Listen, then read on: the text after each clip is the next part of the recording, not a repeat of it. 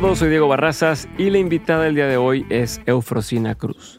Mujer zapoteca, originaria del municipio de Santa María Quiegolani en la Sierra Sur del estado de Oaxaca. Salió de allá a los 12 años para estudiar y cambió por completo el rumbo de su vida. Eufrosina es la primera mujer presidente de la mesa directiva en la historia de la legislatura del estado de Oaxaca. Inició una lucha por el reconocimiento pleno a los derechos políticos de las mujeres, luego de haber ganado las elecciones para presidente municipal en su pueblo y que bajo la excusa de usos y costumbres no le reconocieron. Durante el periodo 2012-2015 fue diputada federal y durante el mismo periodo presidió la Comisión de Asuntos Indígenas, a la que le cambió el nombre a Comisión de Pueblos Indígenas y Afromexicanos, que en el episodio cuenta por qué. Eufrosina es reconocida como una de las mujeres más relevantes en la promoción y defensa de los derechos políticos de las mujeres, tras haber logrado una reforma constitucional al artículo 2, apartado A, que reconoce el derecho de las mujeres indígenas de todo el país al voto activo y pasivo. Y por si esto fuera poco, recientemente publicó su libro Los sueños de la niña de la montaña, donde cuenta la historia de su vida a detalle. Por favor, escucha este episodio completo, te vas a quedar sin palabras. Toda mi admiración y respeto para Eufrosina, los dejo con ella.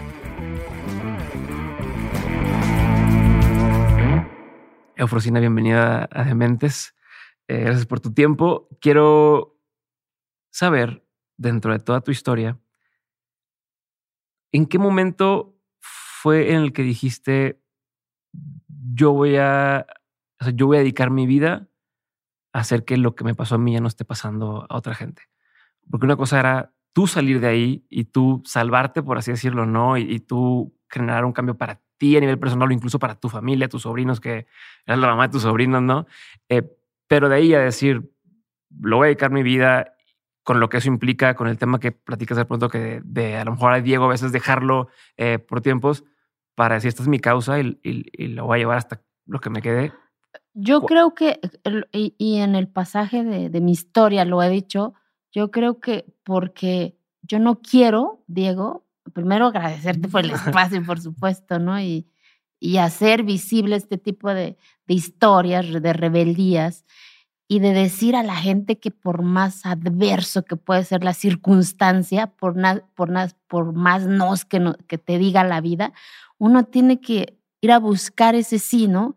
Y ese sí yo creo que lo, lo, lo entendí, lo busqué, porque yo no quiero que en esta sociedad y en este planeta y en mi país, México, una niña tenga que llorar abajo de una cobija, porque esta niña que está al frente tuyo es el peor sentimiento que puede haber hacia una niña, llorando una cobija porque su origen defina su destino uh -huh. o porque su origen ya definió su destino, ¿no? Porque así ha sido la cotidianidad, porque así ha, ha sido la costumbre.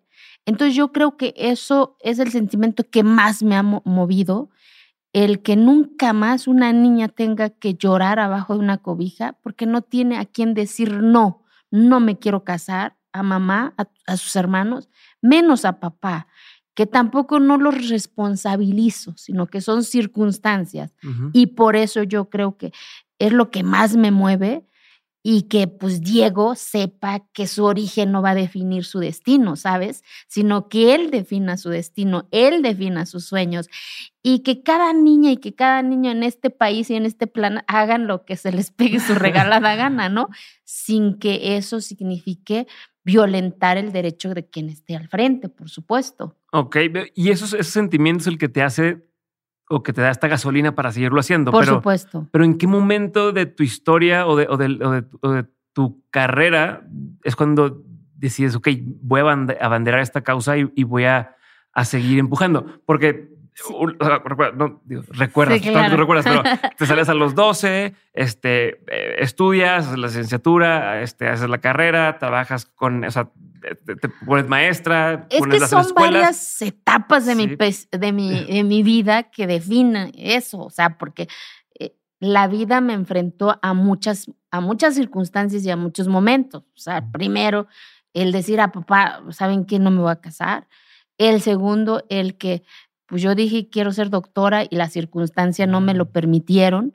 El regresar a mi entorno y enfrentarme esa cotidianidad nuevamente el que no me hayan dejado ser presidenta del pueblo, por ejemplo, ¿no? Uh -huh. Entonces son, son varias cosas el que por el hecho de ser mujer de ser indígena.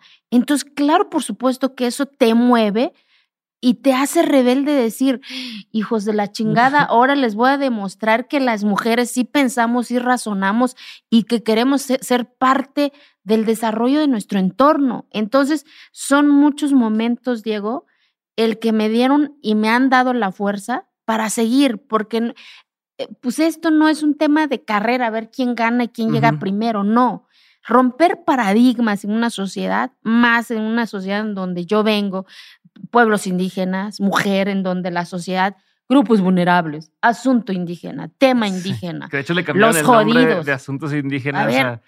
este... Entonces, cuando eh, son, son muchos momentos de gritar, de decir, a ver, güeyes, eh, no soy asunto, no soy grupos vulnerables, no soy la jodida, no, soy, el museo andante. Eh, ¿Sabes?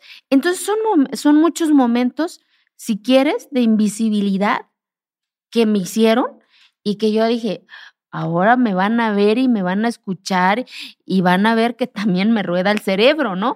Entonces no te podría yo decir, este es el momento que me hizo definir, porque fueron muchos momentos. El, conjunto de todos.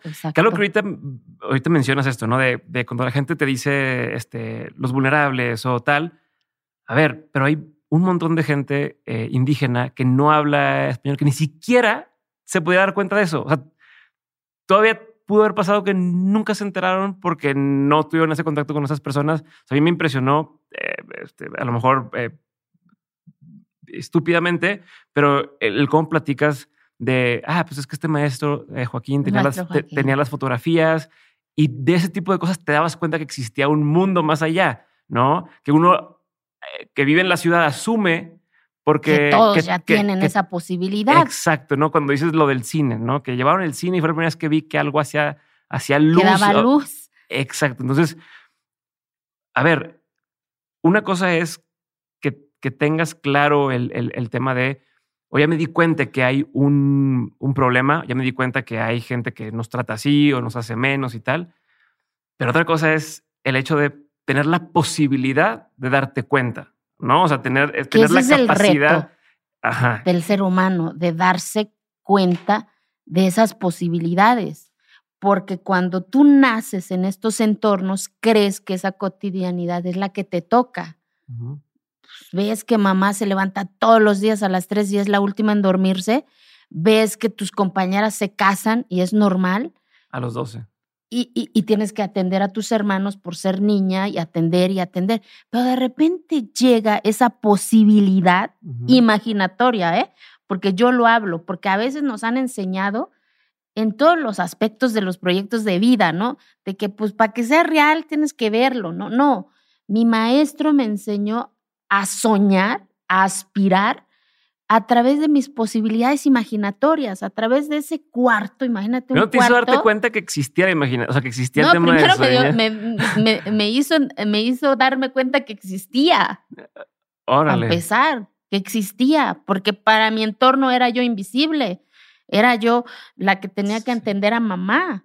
Y de repente me dijo, me, dio a entender que también existo al permitirme jugar canicas con los niños, al dejarme entrar a su mundo, el olor a bonito, a su espacio, no manches.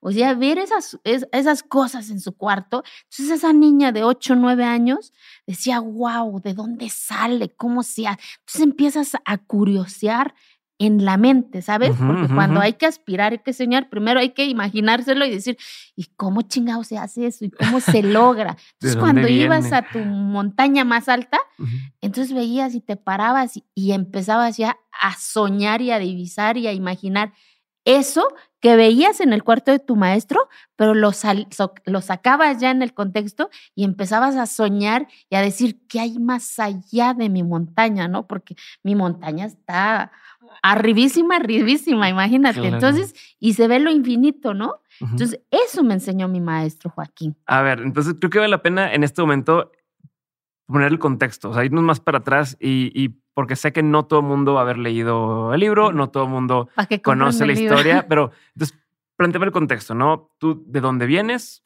¿Cuántos eran tu familia? ¿Cuántos hermanos tenías? ¿No? Eh, eh, ¿Cómo era o, cómo es todavía un poco la, la vida eh, en, en, en, este, este pueblo, como para que la gente que escucha sepa por qué estás diciendo lo de las 3 de la mañana o que sepan lo de Sí. las cazaban o tal, ¿no? Entonces, puedes nomás plantearme ese terreno. Eh, Por supuesto. No, pues yo soy de un pueblo que se llama Quiegolani, Ujú. en el estado de Oaxaca. Es un- una comunidad indígena en donde ahí todos, hasta ahorita, el 99.9% hablamos el zapoteco, de la cual me siento orgullosa de hablarlo, de defenderlo y de decir que soy mujer, que soy indígena, ¿sabes? Porque entendí que eso no significa ser menos o más. Mi madre tuvo 10 hijos, este, mis papás no saben leer ni escribir, mi padre ya falleció. Entonces, eh, Tu mamá se casó a los 12. mi, mi mamá, un poquito más grande, pero mi hermana no. Mi hermana, la más grande, mi papá la casó a los 12 años, a los 13 años ya era mamá, a los 31 años ya tenía pues nueve chamacos. La mayoría de las mujeres de mi edad, hoy tengo 43, pues la mayoría son abuelas. Y Ujú. hoy Efrosina Cruz tiene un hijo de nueve años, pero porque así lo decidió ella. Entonces imagínate venir en ese contexto de esa cotidianidad, uso y costumbre, como muchas de las que hay en nuestro continente y más ¿Qué México. significa eso de uso y costumbre? Nada Uso, para tenerlo uso y costumbre desde mi perspectiva. Frosina, Bueno, no, antes de tu perspectiva, porque tu perspectiva es la versión avanzada de esto, ¿no? claro, porque ¿Qué, qué- qué- qué es lo que se conoce como usos y costumbres? O, o porque es como si fuera una especie de ley, ¿no? Es como si fuera, aquí nos regimos por usos y costumbres, ¿no? que es un poquito lo que yo he cuestionado, ¿va? Ah, entonces- El uso y costumbre en muchas partes se utiliza, entre comillas, el que una niña se case a los 12, 13 años, el que se entregue una niña a los 12, 13, 14, 15 años, porque así ha sido la normalidad, a través de intercambios, a través de dotes que le llaman, por ejemplo, ¿no?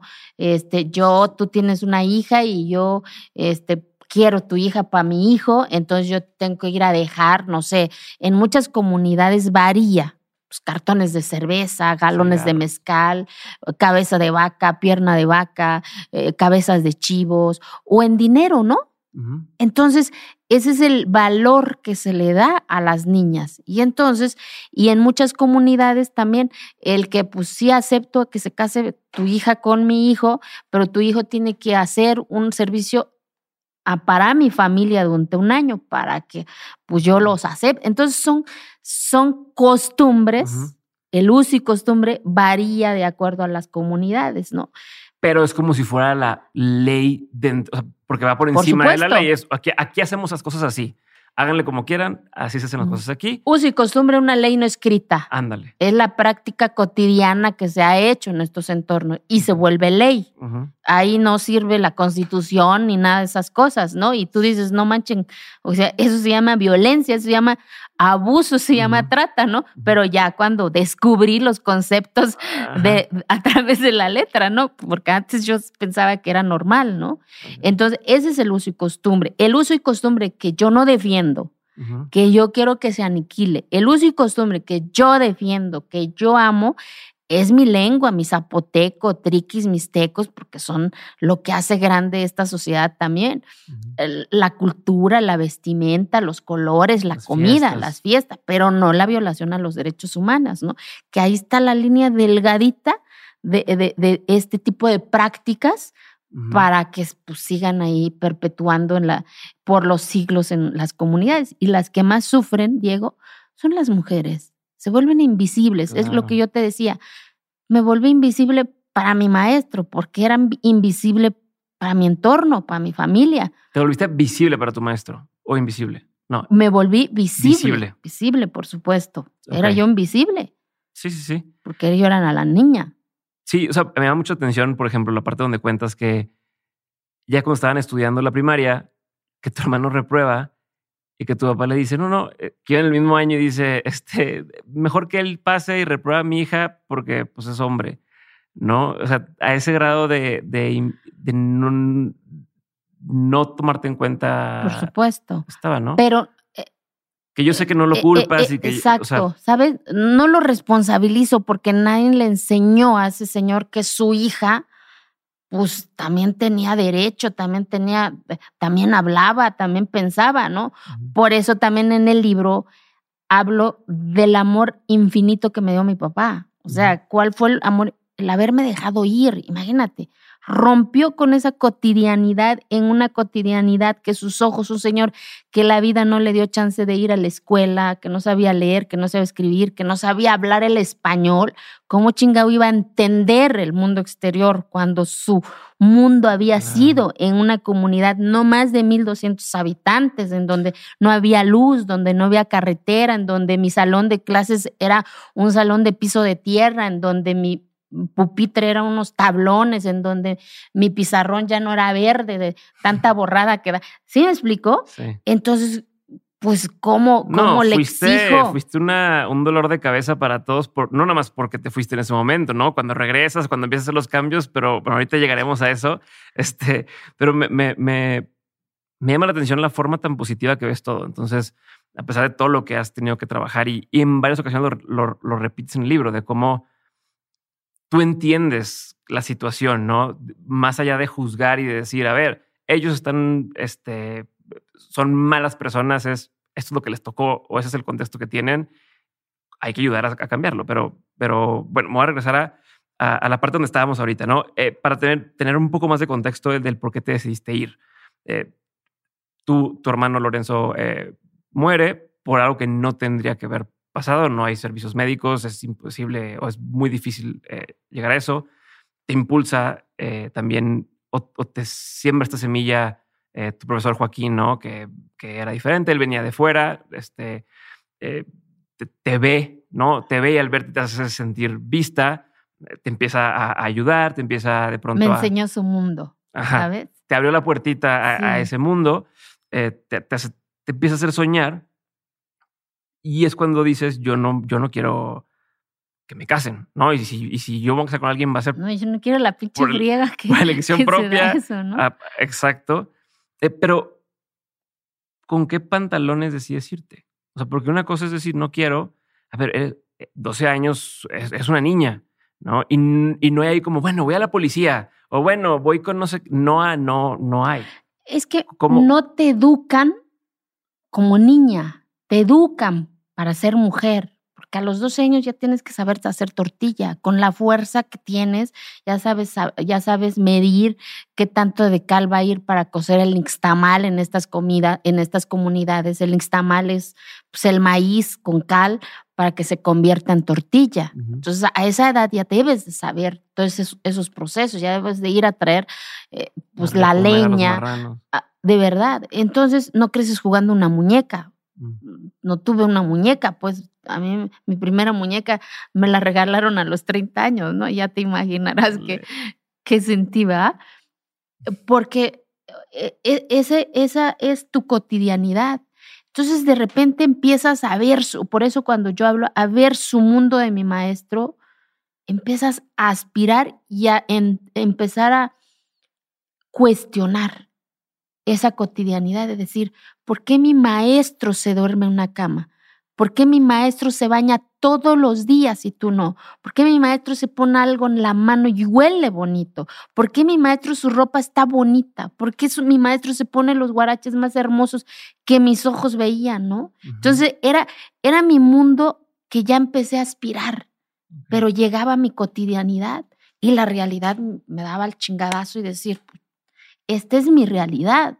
Levantarme con mamá, ser la última en dormir, lavar la ropa a mis hermanos. Y entonces, ¿por qué mis hermanos si van al espacio público? Si hago igual o más que ellos. Claro. Por ser niña, entonces empiezas a cuestionar y a revelarte y mi forma de revelarme. Y en, en el libro lo cuento, decir, a ver, pues haces la tortilla, está bien, lo hago. Pues la mitad de masa lo, lo daba yo para el marranito y la mitad hacía, ¿no? Era mi forma de protestar.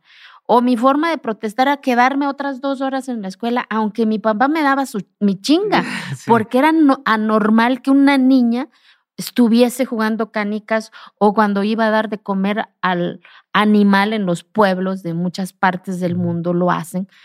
Y entonces me quedaba más tiempo con los niños. Entonces fue mi forma de ir protestando, pues claro, inconscientemente, Diego, yo creo que pues, mi papá fue a la que más le dio su chinga era, era a mí. Entonces, porque era mi, porque yo era la rebelde, pues era la que rompía la cotidianidad porque las demás niñas lo hacían, porque mis hermanas lo hacían, sin protestar. ¿Tú crees que, es, que esa, esa, esa forma de querer, o sea, o eso, esa golpiza que a lo mejor te podía llegar a dar, ¿desde dónde venía? ¿Desde un lado de, de quiero que agarres la onda, o sea, quiero que, que, que hagas lo que es correcto, o no me retes, o, o nomás me da coraje y estoy enojado contigo? ¿Desde, desde dónde crees que, que, que pasaba eso? De mi papá. Sí, tu papá. Yo, yo creo que porque como su cotidianidad le decía el- las reglas del fuego, de- del- del juego, de decir, pues las niñas tienen que hacer esto.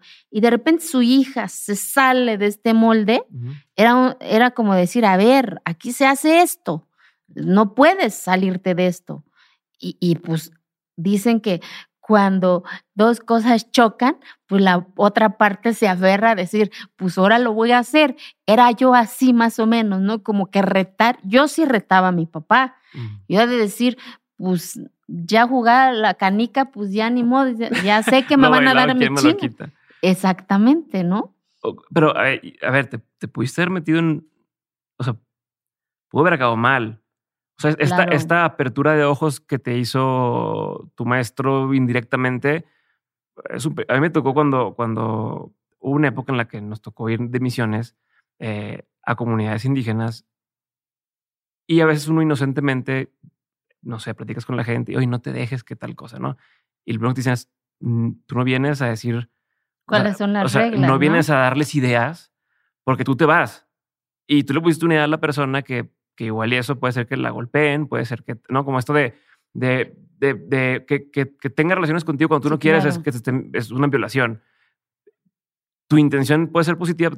Eh, Esto que sí, este, este, este, este personaje Joaquín, pues te podía hacer que te metieras en un montón de problemas y al final, el día- igual el día de mañana no la cuentas. ¿no? Y a lo mejor no por tu papá, pero por otros señores del, del, del pueblo o por tus hermanos o por lo que fuera, ¿no? Eh, que luego tú fuiste y hiciste algo similar cuando llegas y, y quieres ser presidenta o presidente del, del ¿cómo se dice? Pueblo. Del pueblo. Eh, o sea, tú empezaste a hacer ciertos cambios que podían que rompían por completo el, el equilibrio que tenía el pueblo, la forma de, de trabajar. Entonces, si tú llegabas e inspirabas a una mujer ahí a decir, como tú- yo no me caso o yo no me tal, pues era que meter una putiza. Y creo que cuentas por ahí que también, que, que probablemente niñas que tú las llevas a jugar canicas y demás les llegó a pasar, ¿no? Por supuesto. Esto, o sea, ¿dónde mides? O sea, cuán- ¿cómo mides o cómo sabes hasta dónde, eh, eh, o sea, hasta dónde voy a, a agitar aquí las cosas y, y que todo salga bien? ¿O hasta dónde sabes que me voy a llevar a mucha gente de encuentro? Eh, No, o sea, no, sí, sí, sí. no sé si me estoy explicando. Sí, claro, claro. Yo creo, en primera parte, yo creo que siempre la figura de las maestras y los maestros en este tipo de comunidades se vuelve una autoridad. ¿sabes? Ante todo. Ante todos. Y eso permite a que aunque no te guste, le haces caso. Entonces, un poquito de mi armadura que me protegió. O sea, mi papá ya no podía hacer más porque el que me protegía era mi maestro Joaquín. Mm.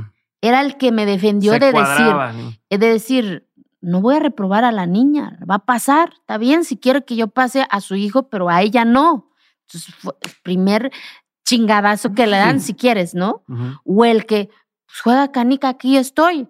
Entonces tampoco no le podían gritar delante de él, Mm. aunque no le gustaba, porque la figura como tal sí pesa mucho en él, por O sea, supuesto. no es así como, ah, no, pues entre todos te golpeamos y va. y me di cuenta, me di cuenta, ¿sabes? Mm. De que cuando estaba yo con mi maestro Joaquín, nadie me podía gritar ni hacer nada malo.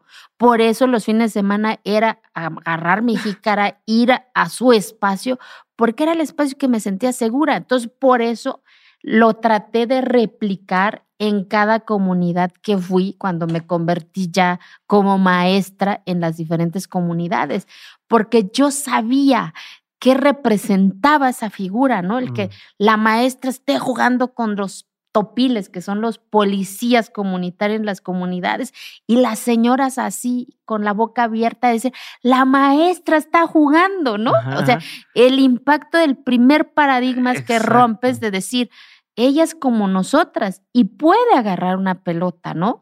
Y, y las niñas, vénganse acá, eh, y ya sentían seguramente de lo opuesto, que también vivieron mi sentimiento de decir, la maestra me protege, la maestra me cuida, aunque en la casa le van a dar su chinga, pero ya rompió con esa cotidianidad de su entorno, ¿sabes? O sea, ¿cuántas cosas no empodera en estas acciones? A veces, ¿sabes? En la vida dicen, es que, ¿cómo vamos a cambiar las cosas?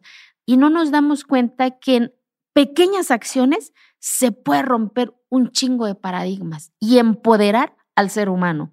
Pero a ver, y en ese, en ese caso, ahorita hablas del tema de la autoridad que tiene una figura como un maestro. ¿Aplicaba para hombres y mujeres? O, no pasaba que tú, al ser mujer, aunque fueras maestra, pero eres mujer, que dijeran los, las personas del pueblo, pero ¿cómo habría que cambiar las cosas? O, pues estaba más chido, porque imagínate, claro, porque hasta para los hombres, de decir, ¿A poco usted juega? Ah, pues claro. Y, y, entonces como que te retaban a ti, yo lo viví, entonces como que retaban a ti Ah, con que la maestra quiere jugar, pues ahora a ver si es cierto, a ver ¿no? Si se aguanta, A ver si se aguanta y dan golpe como si fueras ellos también. Y tú también das tus codazos, porque como mi mente ya estaba empoderada y estudiada, entonces entendía que yo tenía que entender el mundo de ellos para poder entrar a su mundo y de decir, a ver, no pasa nada si vamos a jugar, no pasa nada si me das un pinche golpe jugando. no, no en la vida cotidiana, porque yo también te la doy, ¿no? jugando. Entonces, si, si rompes también con la cotidianidad en las comunidades, hasta con ellos, porque lo viví, porque lo sentí, porque vi en su cara. O sea, imagínate la primera comunidad que llegué cuando fui instructora comunitaria a los 17 años, o sea, maestra. Entonces llegas a una comunidad igual, sin luz, sin carretera, caminando. ¿Era cuando tuviste que aprender mixteco o no, no era ahí? No, ah, eso es en otra ah. parte. Entonces, y ver eh, que eras la maestra, entonces sentí las mieles del poder, dijera, no, eh, vi que me obedecían. Órale. Vi que me hacían caso. Yo dije, ah, chingao, entonces ya sé cómo voy a entrar de decir, a mm. ver, yo quiero esto, a ver, quiero que las niñas vengan, a ver, ah, entonces no se puede, entonces no va a pasar si no, no están las niñas. Entonces vas viendo que la maestra o el maestro, entendí el poder de mi maestro Joaquín en ese momento de mi vida. Por eso me sentí tan segura con él. Por eso él es el que me ayudó a revelarme y a cuestionar y a decir a papá, no, aunque me daba mi chinga. Y estoy segura que muchas de las niñas que yo llevé a esos partidos de básquetbol sin permiso, y ahora que, que dices, no manches, ¿cómo me atreví, no? De llevarlas a otras comunidades a jugar básquetbol. La responsabilidad que eso sí, claro, también. Claro, pero era el momento de romper paradigmas, de decir, a ver si también podemos salir, también podemos ir a jugar, también podemos agarrar el balón, no pasa nada, no somos ni más ni menos, o sea, todo se puede aprender. Pero ¿y cómo, cómo mantienes ese, o sea, una cosa es llegar, como dices, hacer este choque cultural, por decirlo de alguna forma, ¿no? De, a ver, aquí es esto, pero que se mantenga. O incluso que, que te lo adopten. A ver, Joaquín le dio clase a, todas las niñas del pueblo y tú fuiste la única loca que, que dijo me voy, pero ¿no? Hoy hay un chingo de locas. Por eso, pero, pero, o sea, ¿por qué, por qué, a lo, a lo mejor tú sí lo hiciste las demás no? O a lo mejor alguna que otra sí lo hizo, pero pues, ¿por qué tú sí lo seguiste haciendo? ¿Y, ¿Y cómo tratas de hacer que eso se repita cuando tú ibas después a que se quedara, que no fuera nada más, llegó, estuvo aquí uno, dos, tres años, se fue y todo volvió a como estaba antes. Mira, entender que aunque sea una niña el que haya logrado cambiar eso, hoy te puedo decir que en tres de las comunidades en donde me tocó caminar, en San Miguel Chicagua, donde hablo que es una comunidad mixteca de mi Oaxaca, hoy una de mis alumnas, la que llevé, es la presidenta municipal de su comunidad. O sea, dices, wow, es la primera mujer presidenta municipal. Y fue mi alumna, fue la que llevé al básquetbol y hoy es la que lideré a su comunidad. Y no sabes qué emoción se siente. Te lo juro, voy y, y, este, y apenas fui porque hizo un, un proyecto de agua potable para las mujeres, Órale. porque son acciones que reducen el tiempo de ellas, ¿no? Y en otra comunidad, San Lorenzo Texmelucan, donde había conflicto agrario, uno de mis alumnos es el presidente municipal de su comunidad, es el líder de su comunidad. Y no sabes, mira, sí, estoy se- chinito. dices, valió la pena, ¿sabes? ¿Cuánto tiempo en- pasó desde, cuánto tiempo ha pasado desde, desde esto? Yo estuve en, en San Miguel, Chicago, estuve en 2004, 2005. No, 2003, 2004. Entonces, la, y ella lleva 20 segundo años. año, segundo año de, de ser presidenta municipal de su comunidad, porque son tres años ahí. ¿Cuántos es? O sea, Dos- 2003, 2013, 2000, casi 20 años. no, No. ¿así no? Sí, pues sí. Sí, Y Yo claro. pésimo para los números, pero creo que ahí sí, Sí, lo tiene. claro, ve- 20 años, imagínate. Y como una semilla de que plantas 20 ahí. años, ella replicó, entendió que el instrumento más poderoso para empoderar y romper era la educación, porque terminó su carrera. O sea, pero justo lo que me, lo que me estás diciendo ahorita y digo, me pone chinito. O sea, es la razón. Muchos programas no siguen programas de, de educación y demás porque no ves un, un impacto inmediato. Que como quiera sí lo hay, claro. pero, pero no. Pero imagínate que. Pero que- no es regalar cosas. No, ¿eh? no, no, no, no. O sea, y que, ahorita es un poquito lo ese tema que también. yo he retado ahí. También, pero, pero por ejemplo, o sea, a ver, si alguien se pusiera desesperado, podría decir, oye, tú fuiste y no cambió mucho. Bueno, Podría decir, ¿no? Claro. Eh, pero Pero tampoco no me hagan responsable de, de cambiar. No, no, no, pero, pero, pero- pero lo, que, lo que quiero decir es que sí cambió. Nada Claro. más, o sea, a lo mejor no hubiera pasado esto. O sea, ¿qué pasa? Que la gente quiere medirlo cada seis años, ¿no? Quiere decir, este, ¿funcionó? ¿Sí o no? Lo que sigue, en lugar de decir, a ver, Claro. una cosa es lo que implantamos en la mente de los niños a hoy y, y va a ir poco a poco a poco. Si, si cancelas ese tipo de cosas, no estar plantando cosas en las cabezas de los niños y no va a pasar en 10, no va a pasar en 20, El no va a pasar resultado nunca. tiene que verse después de lo que hoy estamos calculando, 20 años. Y de ahí me fui a San Lorenzo Texmelucan en 2004-2005 y hoy ese chavo es presidente municipal de su comunidad. Y otro joven que llegó a esa comunidad a estudiar también es presidente municipal de su comunidad. Y son chavos alrededor de 32, 33 años, de Ujú. verdad están rompiendo paradigmas y no es un tema de soy mujer, me toca, no, es un tema que todas y todos tenemos que arrebatar lo que nos toca la vida, pero es con educación. Aquí yo no les di eh, esto y lo otro, no, siempre yo les decía, a ver, vayan y arrebatan lo que les toca. O sea, nada va a suceder por arte magia, por más dolor que conlleva. Y van a llegar a su pinche cuarto donde rentan y no hay nada que tragar pues si ven un pedazo de tortilla seca, chíngenselo. Va a pasar eso. Mañana es otro día. El hambre pasa, la moda pasa, pero tus sueños no suceden por arte de magia. Entonces, yo tenía la costumbre de hacer pláticas con ellos. ¿Cuántos años tenían ahí? ¿10 años? No, e- eran chavos de prepa. Ah, ok. Lo- lo- eh, eh, la presidenta municipal este, de, de San Lorenzo, San Jacinto, 16. eh, de- pues estaban entre qué, 14, 15. Entonces los traía yo, eso sí, los traía yo a rayas porque teníamos plática una vez a la semana, decir, a ver, chavos, ¿qué les duele? ¿Cómo van? Hacemos reta, vamos a esto, vamos lo otro, eh, no se dejen. Entonces, empoderabas a los chavos, decir, nadie va a cambiar su historia, siéntanse orgullosos de ser indígenas, nunca vayan, cuando vayan a la capital, a, la cabecera distrital de sus pueblos, no se agachen, hablen su mixteco, hablen su zapoteco, porque es nuestra lengua, nadie lo va a defender si no lo hacemos.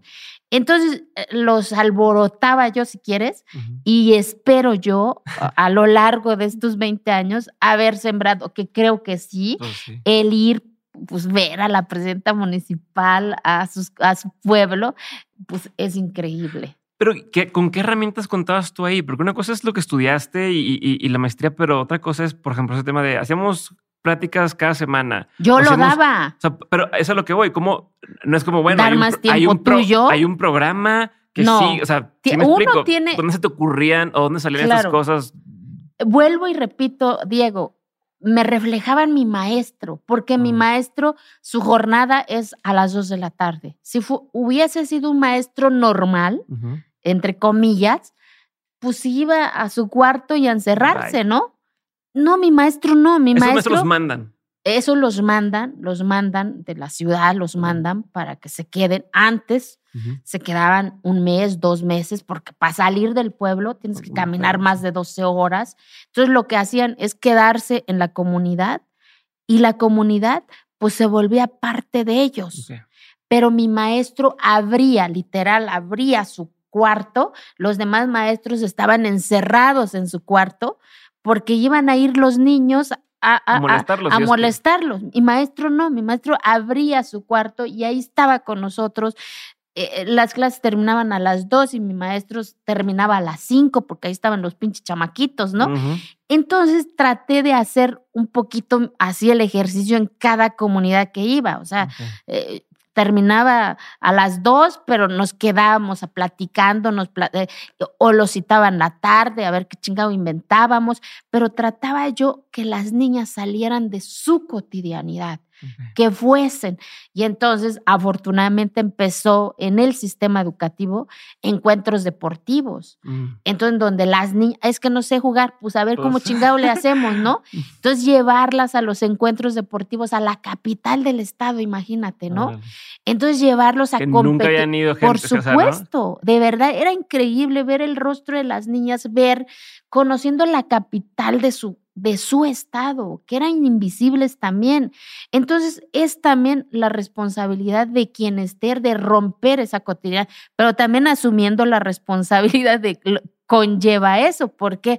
Porque empiezan los cuestionamientos, los señalamientos. Mm.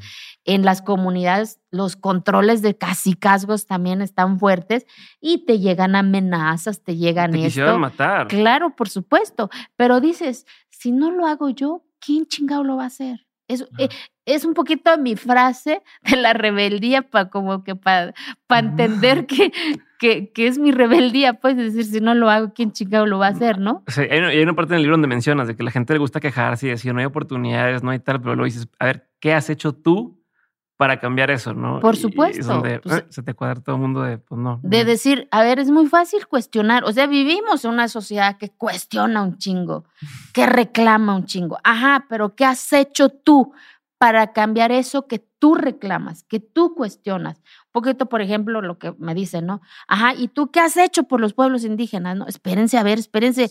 Mi primera responsabilidad fue cambiar mi historia, la historia de mi entorno, de mi familia y de ahí, pues entendí el camino, por eso generé algunos instrumentos que están ahí. Ahora te toca a ti ocuparlos, no yo. Yo no voy a cambiar lo que tú quieres cambiar, porque eres tú, pero haz, provoca que hagas, que suceda, porque si no provocas que suceda. Te abrí un poquito el camino, ¿no? Por te facilité, bueno, no un poquito, bastantito, en tema de ley, por ejemplo, para que pueda, te, abrí la cancha, te di más espacio para que puedas eh, jugar y, cambiar las cosas.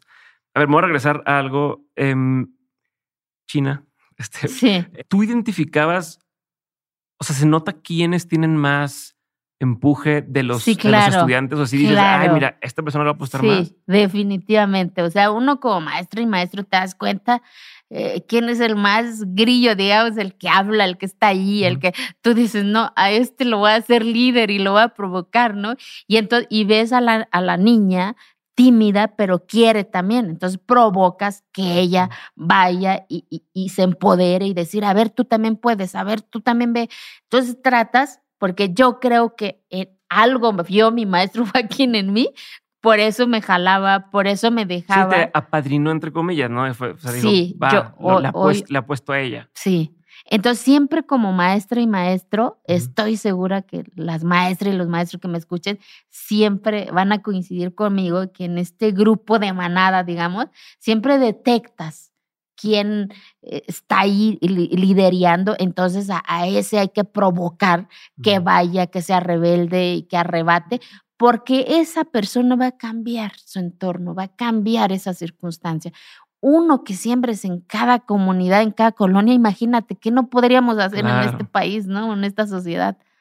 ¿Y qué crees que, qué crees que haga que estos jóvenes sean así? Porque, a ver, digo, no sé si ya cuando tú dabas estas clases en estas otras comunidades ya había un tema de electricidad, ya había televisión o algo. En algunas. Pero, pero donde no había, pues no tienes esas referencias. No puedes decir, ah, bueno, es que vio la novela y vio el personaje donde se ponía yo quiero cambiar el mundo. No. Entonces, ¿de dónde crees que sacaban esta, este liderazgo, ¿no? O esta iniciativa. O sea, ¿de dónde lo mamaban? ¿De dónde, lo, de dónde aparecía? No, no sabes de.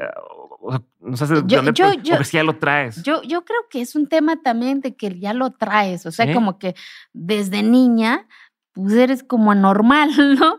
De, de, de, de no te gusta bañarte todos los días, el decir no voy, el de nunca me dejé peinarme, por ejemplo, por mi mamá de chiquita. Entonces, yo, yo creo que como que ya hay algo en esa persona que, que, que puede eh, mm, replicarse en las demás niñas y en los demás niños, dándoles seguridad. Estoy segura, mm. porque los niños que ya nacen con esa, esta irreverencia, nada más provocarlos para que lo hagan más. Y los que son más tímidos, hay que generarles a que también ellos pueden ser líderes, a que pueden también este, ser irreverentes, porque muchas veces esos niños quizás viven con mucho miedo, viven con, con, el que si lo hago, pues mamá me va... Son más obedientes, más sumisos. Es más de... Y no estamos convocando a la desobediencia, ¿eh? sino que estamos convocando... A cuestionar. A... a cuestionar, a exigir, pero sobre todo a provocar que las cosas suceden sin sin provocar que, que, que se vuelve violencia, ¿me explico? Sino que, que sean ellos y ellas con sí, independencia. No es, no es, rebeldía por el fin de la rebeldía nada más, o sea, o por el fin de la destrucción, es lo Pero contrario. Con responsabilidad. Es, por, una buena causa, por un, por un cambio real. Me voy a regresar otra vez a otra, a otra parte de, de atrás, porque me da mucho la atención. Eh, tú dices a los 12 años, yo me quiero ir, tu papá te dice, casi te desheredo si te vas, ¿no? Que como quiera como mujer no eres dueña de nada, no, no tienes propiedades, no tienes nada, no tienes herencia. Realmente eres un ente ahí nada más que está atendiendo a la familia, ¿no? O sea, e, e, la que más trabaja, la que más se levanta, la que más tarde se duerme, la que menos derechos le dan. Eh, y entonces, ya uno sí te dice, no, te voy a desheredar, no te voy a reconocer casi casi, tú te vas y ya no regresas. ¿con, con qué certeza te vas? O sea, ¿con, con qué, con qué, con qué huevos dices, va, me voy, me voy? Porque además, a ver, aunque te, te hayan criado, como dices, como un adulto, como una mujer, tu mente es de, es de niño, o sea, la madurez, tú, tú, tú no alcanzas a percibir más allá de cinco años, ¿no? Y menos de la ciudad. O sea, sí, sí, hoy, hoy, se cuenta muy fácil. Oye, me salí de mi pueblo, eh, estudié este, secundaria, prepa, universidad, este, tal, me hice maestra, eh, regresé, quise ser eh, el presidente, no, aunque no, apliqué varias veces, no, fui, cambié la ley. Suena a una historia corta. Pero mames, nada más, nada más decir, ok, el tiempo que toma la secundaria, el tiempo que te toma la prepa, son un chingo de años. Son muchos dolores, ¿sabes? Muchas soledades a, los 12 años no te imaginas eso. No te puedes imaginar eso a los 12 años. ¿Te imaginas que eso iba a pasar? Por supuesto que no. Solamente querías salir de ese entorno. Solamente querías. Eh, vuelvo y repito. A los 12 años, consciente ya, el que alguien va a llegar por ti, porque sabes que eso sucede en la cotidianidad de ese entorno y sabes que eso te toca a ti y tú dices, yo no quiero eso. Entonces lloras abajo de esa cobija de decir, ruegas a todos los santitos que ves en la iglesia, decir, Diosito, ayúdame, yo no quiero esto. Y, y sabes cuando alguien llega a la casa a saludar y, sientes que es la persona que va por ti. Entonces... No tienes control sobre tu destino. Por, por supuesto, o sea, vuelvo a, a, vivirlo y el escalofrío me, me, me quiebra otra vez, ¿sabes? Porque estás consciente porque la conciencia lo hace la cotidianidad de ese entorno. Y entonces viene el fin de curso de la primaria y dices, no manches, no quieres que avance más días, porque sabes que entre más se acerca el fin de cursos, más se está definiendo tu destino, porque sabes que las otras ya, lo, ya llegaron por ellas. O porque alguien ya... se acaba tu vida, o sea, se acaba tu vida como la conoces, ¿no? Dices, no, y entonces empiezas a decir, no quiero esto, pero ¿cómo le hago? Entonces ves y vas al espacio de tus maestros, de tus maestras, porque mi maestro Joaquín ya no estaba en ese momento. Entonces dices, no quiero. Entonces, o sea, de niña, eh, yo lo digo en el libro, lo que yo hice a mi papá, yo creo fue chantaje, porque dejé de comer más de 15 días, de decir, o sea, decir, si no... Es que eso no es normal una niña. De verdad. sí, insisto en que no sé qué de verdad, en la cabeza tú Pero muchas niñas lo viven hoy, Diego. Por eso, eh, no hace mucho, no más de 20 días, imagínate, esta niña estaba en la tribuna de su país para que en este país se adicione un capítulo nuevo al Código Penal Federal para que los matrimonios infantiles o equiparables sean delito grave. Porque no puede ser que se ampare en el uso y costumbre, en la cotidianidad. Pues no. Entonces, y cuando mi padre, o sigue pasando. En este país, México, se case más de un millón de niñas por uso y costumbre. Más de un millón de niñas, que va implícita la trata también ahí. Entonces, pues entonces hay que cerrar. Puede llegar alguien de Estados Unidos decir, ah, me quiero casar con tu hija, por ten, ten una lana, bye. Y ya, es normal, eso es costumbre. O sea, los matrimonios están prohibidos en los códigos civiles, pero no están sancionados. Y lo sancionado, pues es permitible, por supuesto, ¿no? Mm. Entonces llega el momento de decir, papá, o sea, no, no me quiero casar, yo me voy. Y las palabras huecas y duras del señor Domingo de decir, está bien, pero te olvidas de nosotros, ¿no? Cuánto dolor también conlleva esas palabras de ese señor del amor infinito que me dio de decir, está bien, te vas, te olvidas. Y todavía acompañarme en ese trayecto que ni siquiera él conocía a Diego y llegar a un entorno que no era de él, en donde las miradas nos quedaba viendo así, nos dolía, yo no entendía qué chingado era. Ya después, pues era exclusión, discriminación, porque mi papá ya había sudado, caminó 12 horas en una ciudad que hace un chingo de calor y que nosotros somos de montaña, pues entonces vives y empiezas a vivir otros retos en otra cotidianidad que no es tuyo, que está más cabrón. Híjole, que no sé cómo lo, os digo, no sé con qué fuerza lo, o sea, que, No, la fuerza, ¿sabes? Yo, yo, yo, yo lo determino en que yo veía demasiado dolor en mi madre. Mm. Demasiado dolor. Sus manos de mi mamá están duras, porque la cotidianidad se la hizo dura, ¿sabes? Y, hoy, que ya soy de adulta, pues ya mi mamá tiene su molinito de nixtamal, ya hacerme una cama, ya tiene su estufita, sigue teniendo su fogón, pero ella ya decide si cocina en su fogón o si cocina en su estufa, que eso es lo que yo quiero. No tu origen defina si te quieres dormir en, en un petate, sino que tú decidas si te duermas en un petate o en una una Eso es. O sea, mi sueño es que el ser humano defina su destino, no el pinche origen. El origen define mi identidad, mi cultura, mi lengua, pero no mi destino, pero no mis sueños. O sea, y entonces cuánto dolor conlleva romper eso, arrebatar eso. Y creo que eso es lo que me dio fuerza, el, el ver y el sentir el dolor de mi mamá cuando mi hermano se le murió en sus brazos, el ver mi mamá levantarse todos los días, el ver que su hija iba a ser entregada y no hacer nada, eso te motiva por más niña que seas en ese cuerpo de, o por más conciencia que tengas en ese cuerpo de, de niña, si quieres, ¿no? Porque a los 12 años yo estaba bien consciente, te lo juro, o sea, sabía qué quería, sabía de mi rebeldía y, y de lo que no me gustaba. Yo, o sea, yo por qué tengo que estar sirviendo? También mis hermanos tienen sus manos. El decir, y entonces en esa rebeldía, pues me decían, sirve a tus hermanos.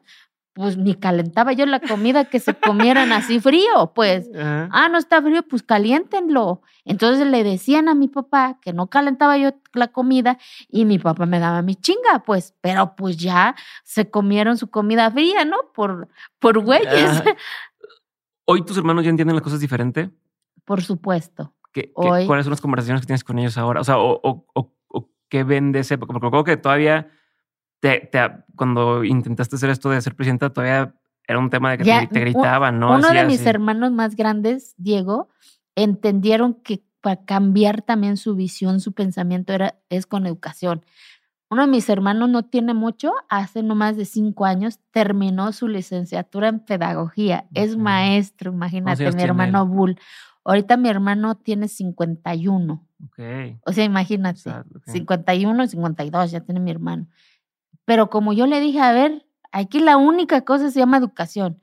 Y para que cambies y cambies tu forma de ver la vida, también tienes que estudiar. Y hoy es maestro mi hermano, el que pues el que pensaba que era la cotidianidad, ¿no? Y hoy su hija ya vive en otra circunstancia. Hoy su hija tiene una niña y un niño, ¿no? Y hasta en eso entendió que no es tener 10 hijos. Mi hermano hoy tiene dos hijos, un niño y una niña, y hasta ahí, ¿no? Y veo cómo ayuda a su esposa, eh, cómo atiende la casa, trapea, lava. ¿Pero cuánto tiempo le tomó hacer ese? Él es más grande que tú. Es mucho más grande que yo. ¿Y, y, y, y, si, te pasaste que, que te, te, gritaban o te, o te golpeaban o lo que fuera cuando se, se está pasando de lanza esta niña, ¿no? Viene a querer cambiar aquí todo. ¿A qué edad le cayó el 20? O sea, ¿cuánto tiempo pasa? Y no, y no, no es porque quiera... Sí, claro, claro. Como de quedar en tu hermano. Es como un tema de entender que alguien que nace con, con esta concepción del mundo. Porque llegó la prepa en el pueblo. Que tiene que pasar para que realmente haga un cambio. Y no un cambio de me están obligando a portarme diferente, sino ya quiero, o sea, ya entendí y quiero que esto sea diferente, ¿no? Y que para su hija no sea, no, es que las costumbres son así y, ya no lo voy a hacer. Más bien que diga, ni loco quiero que a los tres años esté casando, ¿no? O sea, ¿Cuánto tiempo pasó? ¿Qué pasó? ¿Qué hizo que hiciera que Después de eso, haz de cuenta que llegó una prepa comunitaria en Kiegolani. Ok. Entonces. ¿La del padre? La, del padre, la del padre. Chobi. Chobi, que es persona que más admiro también en la vida. Llegó la prepa y entonces yo ya estaba estudiando mi carrera, entonces le dije, a ver, teniendo en el pueblo, estando en el pueblo, y no vas a estudiar, me dice, se van a burlar de mí porque voy a ser el más grande, que te valga cacahuate, o sea, pues tienes que hacerlo. Nadie lo va a hacer porque ya había estudiado la telesecundaria en el pueblo. Mm. Entonces, porque ya había llegado a la telesecundaria. Entonces, siempre, ya de grande, hizo estos cambios. También mi hermano rompió el molde de esa cotidianidad, si quieres. Entonces era el más grande del salón de, de, la prepa comunitaria. Fue la primera generación, mi hermano Bull, este, que terminó la prepa. Entonces, después, yo ya estaba en la universidad cuando llega la, la, la, la prepa y él fue la primera generación de la prepa comunitaria y de ahí se fue a estudiar su, su, su licenciatura en pedagogía en sistema abierto, igual trabajando y, y, estudiando, ya teniendo también su familia. Y entonces, pues rompió también el molde de esa cotidianidad. Y ya mis hermanos más chiquitos, pues ya todos se convirtieron en mis hijos y todos son profesionistas. Pues, tengo un hermano que es arquitecto, otra hermana que es licenciada en matemáticas, otra hermana que es abogada. Este, mi hermano que es maestro. Y todos los hijos de mi hermana, que la vida le dio nueve hijos a los 31 años. Los tres primeros, pues ahí lo cuento en el libro, que fallecieron porque seguramente su matriz estaba de niña. Y sobreviven seis hombres, todos profesionistas. Uno es médico, veterinario, criminólogo, este, licenciado en administración de empresas, ingeniero industrial, cantante operístico. Ese vive en Suecia, habla seis idiomas. A lo que yo voy es que con una semillita. Es lo que te iba a decir. Cambia. O sea, una persona que una se salió del huacal y, y, todo el impacto que puede llegar a tener. Por supuesto. No lo mencionamos, yo sé que me lo pones, me lo pones en blanco y negro, o sea, ya es, es algo evidente de cómo una cosa cambia todo. Un montón. Todo. Hombre, cada uno de ellos, este, el que es médico, cuántas vidas a lo mejor no va a salvar, el que es abogado, cuánta gente no va a defender. Ahora es el médico del pueblo. Mm. Es el responsable del centro de salud de Santa María Quiegolán, imagínate. O sea, a esa niña que le robaron su inocencia y hoy que su hijo le dice a otras mujeres que ellos decidan su cuerpo, que ellos decidan cuántos hijos tener y que no es nuestra costumbre. y ver a mi sobrino hablando de eso en la cancha del pueblo. Ahorita voy a enseñar un video en donde hicieron el, eh, el, el peor, eh, la, la mejor, el mejor día del 8 de marzo que yo, Rosina, he vivido, lo viví este año.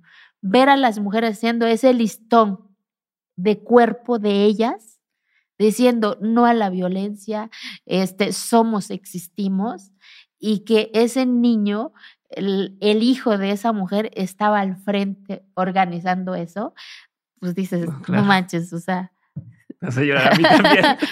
sí. Qué padre. ¿Qué sientes? ¿Qué sientes de, cuando ya te pones a, pensar en, todos estos cambios? Y son cambios más allá de los profesionales, ¿no? O sea, más allá de, los, de tus logros directos de decir, oye, pues no, conseguí ser diputada, este, volví a estar, o sea, e, esos palomitas que vas teniendo son una cosa, pero es estas cosas que no puedes medir con, con, números, con títulos. ¿Qué sientes? ¿Cómo, cómo los, los, o sea, los haces tuyos? ¿Sientes tuyos? Por, no, que yo creo que es, es de muchas y de muchos, porque construir igualdad, o sea, no es de que yo mujer me lo merezco, o sea, no. La igualdad es que todas y todos estemos en eso que se llama desarrollo, con nuestras diferencias, con nuestras facciones, con nuestras identidades. O sea, yo, Frosina, nunca negué mi identidad. Me siento orgullosa, vuelvo y repito, de ser mujer, de ser indígena de este país, porque eso no significa ser menos o más. Es una identidad, es una diferencia que tenemos de ser güero, chaparro, ¿sí me explico? Y me siento orgullosa de hablar mi zapoteco y cuando yo hablo por teléfono con mi mamá y, empiezo a hablarle en zapoteco, ¿sabes? O sea, eso. Y, y, y, me siento orgullosa porque mi sobrino, que hoy es médico, todas las mujeres lo entienden porque habla el zapoteco. Ya mm. los conocimientos que adquirió en la escuela lo interpreta en zapoteco, lo transmite en zapoteco. Ah, entonces ya todas y todos lo entienden. Entienden que es cuerpo, que es igualdad, que es desarrollo. Pero cuando nadie te lo ha dicho, ¿cómo chingado lo vas a saber? Entonces vas descubriendo. Entonces vuelvo y repito, el mayor instrumento para construir ciudadanía, libertad, para mí, yo, Frosina, es la educación. No hay programa de gobierno que te dé, que te solucione eso. Es el instrumento. Por eso estoy convencida. O sea, estos chavos que te estoy diciendo que son presidentes municipales tuvieron que dejar su pueblo terminando la prepa para ir a la ciudad para estudiar su carrera.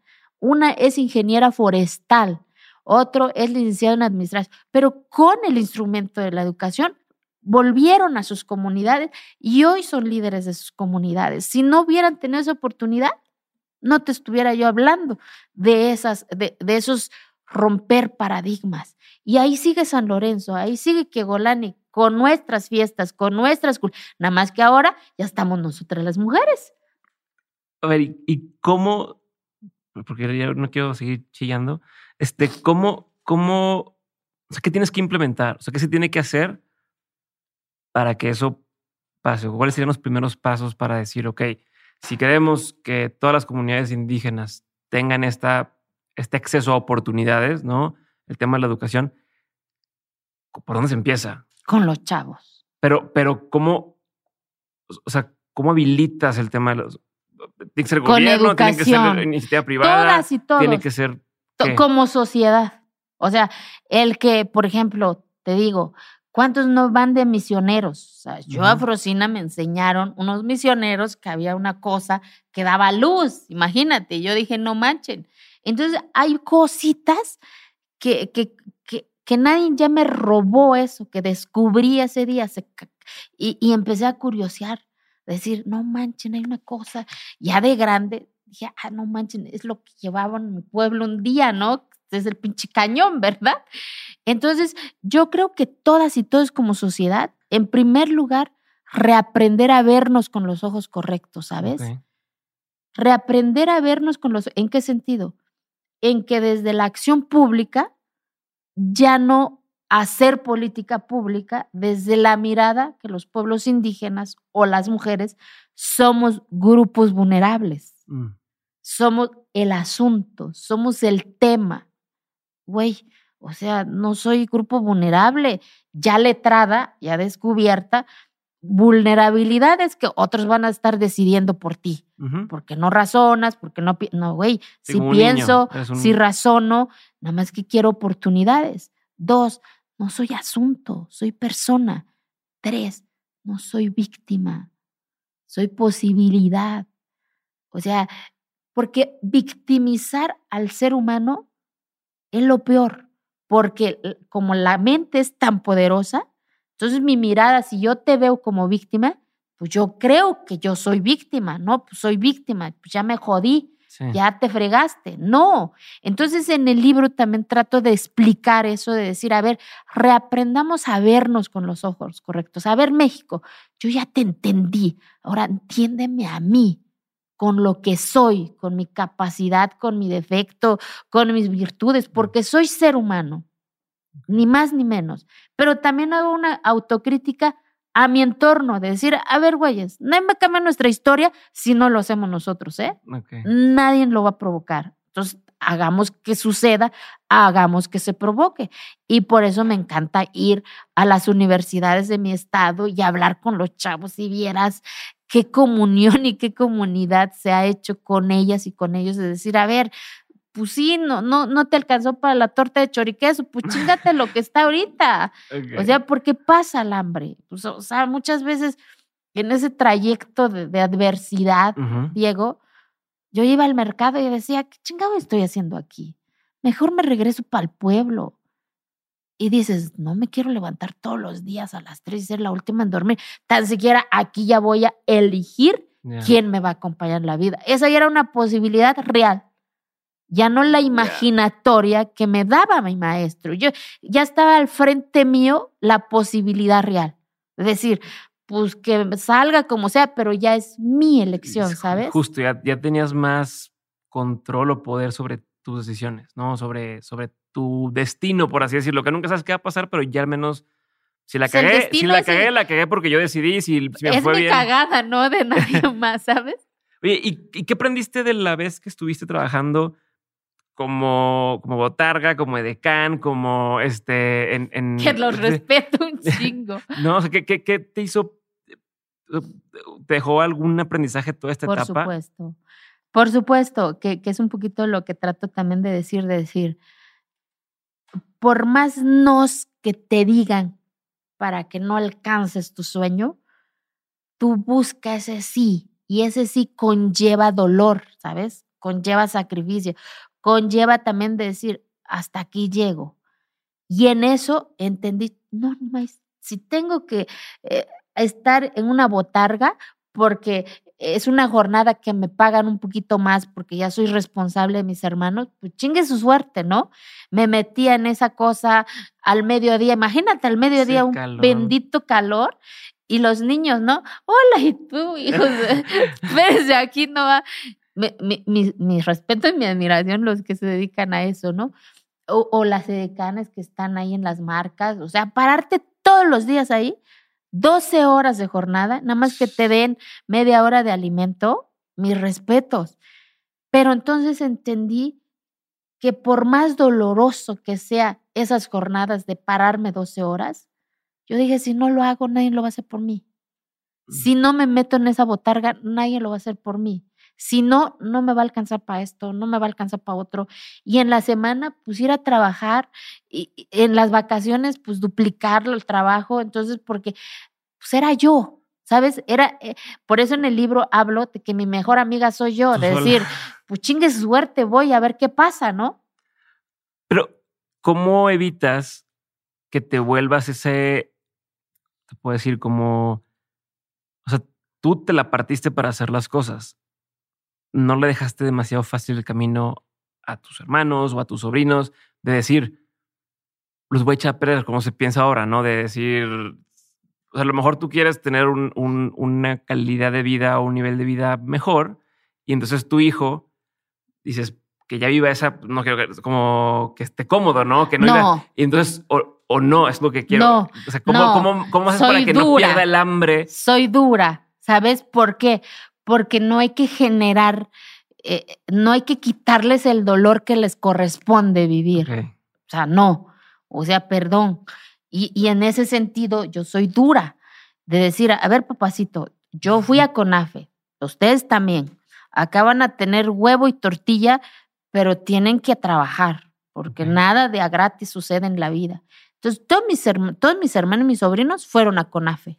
Fue un instructor comunitario, igual que yo, terminando la prepa a los 16, 17 años, para que les dieran sus tres años de beca. Y todos trabajando y estudiando. Entonces, en casa no pagan renta, comida, pero ya no les va a doler tanto el caminar, ya van a ir en carro, pero este, pero no les voy a comprar su libro, pues, o sea, ustedes cómprenlo. Yo no tuve libro, tuve copias, entonces ya ustedes pueden, porque ya no van a pagar renta, ya no van a pagar comida, pero también, ¿sí me explico? Minorar el, dolor no significa darles todo, sino que enseñarles que su tía, su hermana, decir, a ver, yo carecí de esto y de lo otro.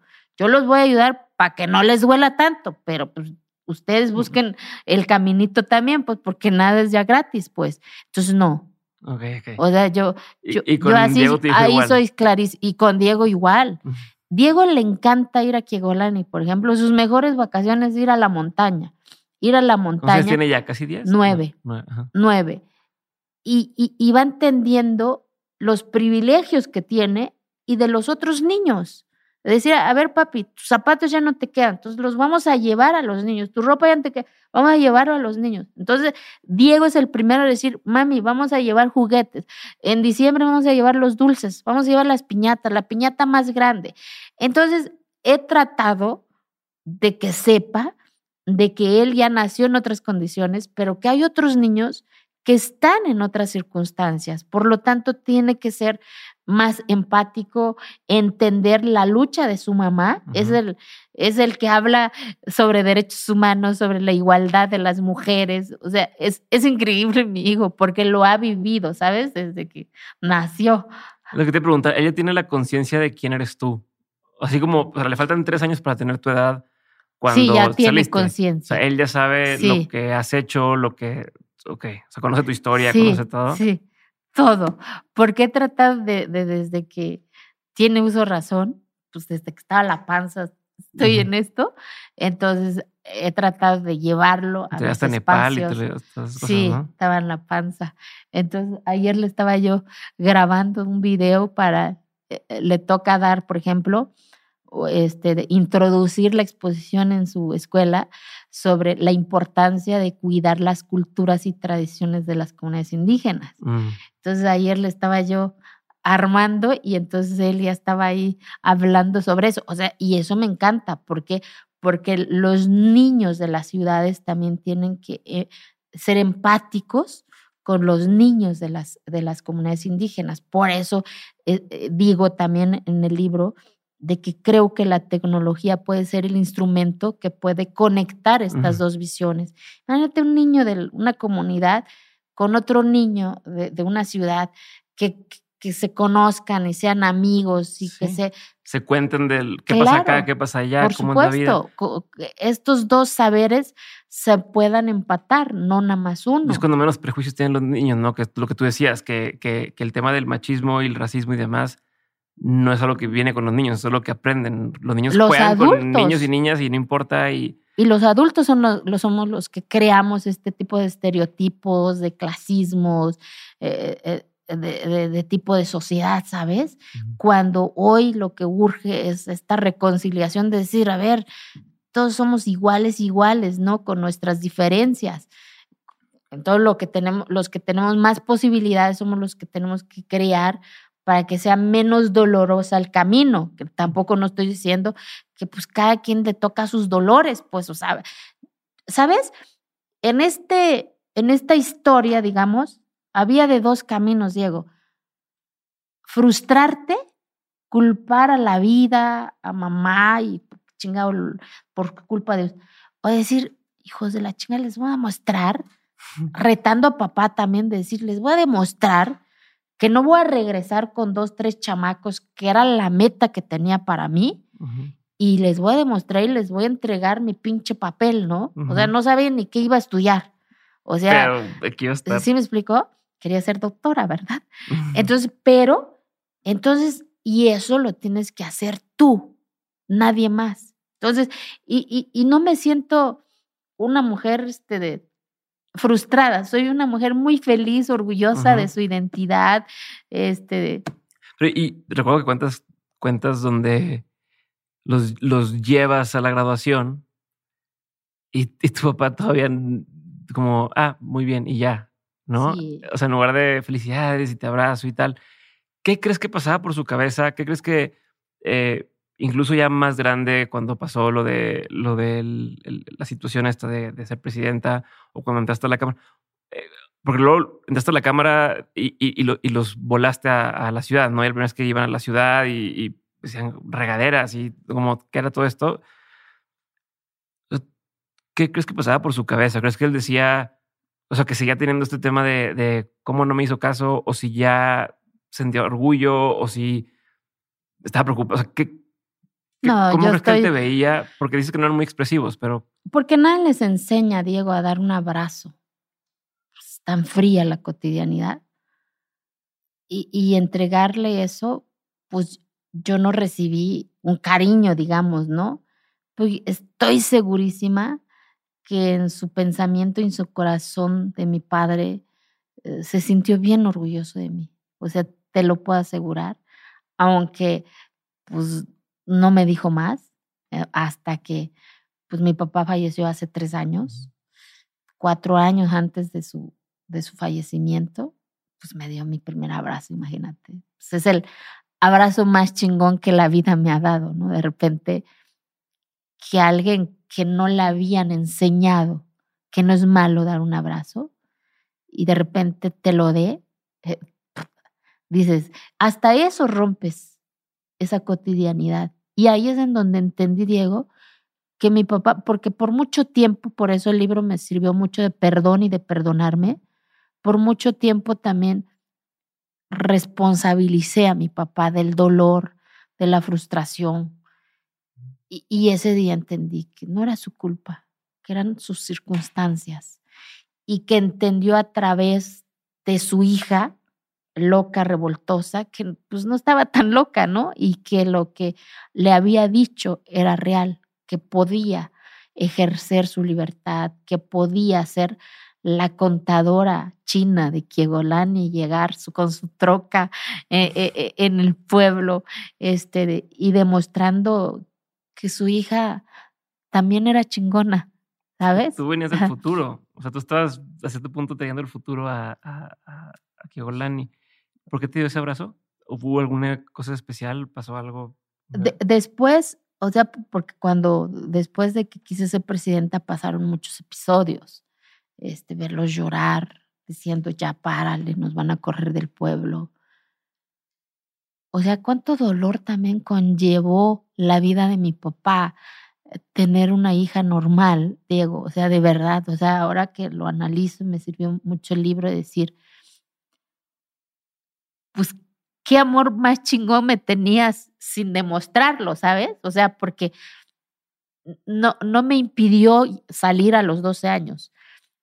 Cuando regresaba y alborotaba al pueblo, me iba a la cancha, me iba a tomar unos mezcalitos con los señores.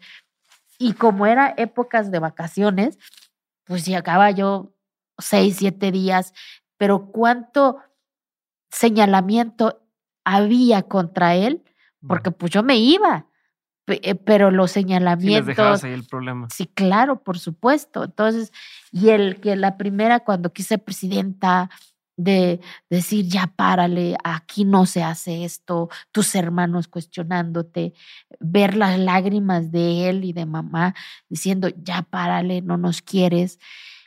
Y de repente un día decir, apúrate porque las señoras te están esperando y darte un abrazo en ese contexto de lucha, eh, puta, ¿qué te puedo decir, Diego? O sea, dices, vale la pena romper paradigmas, porque mi papá se fue en paz, se, se fue tranquilo, se fue que su hija hizo lo correcto, a pesar de, de haber dividido una comunidad, romper paradigmas en una sociedad, divides una comunidad, divides una sociedad porque eres la normal, o sea, romper con lo que sucedía.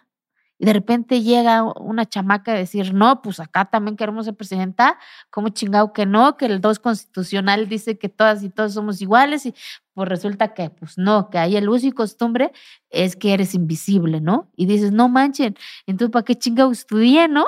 Este, ¿Para qué me dicen que hay un, una ley que dice que somos iguales y que mi cotidianidad dice que eso no es cierto. Entonces dices, no, eso no puede estar pasando.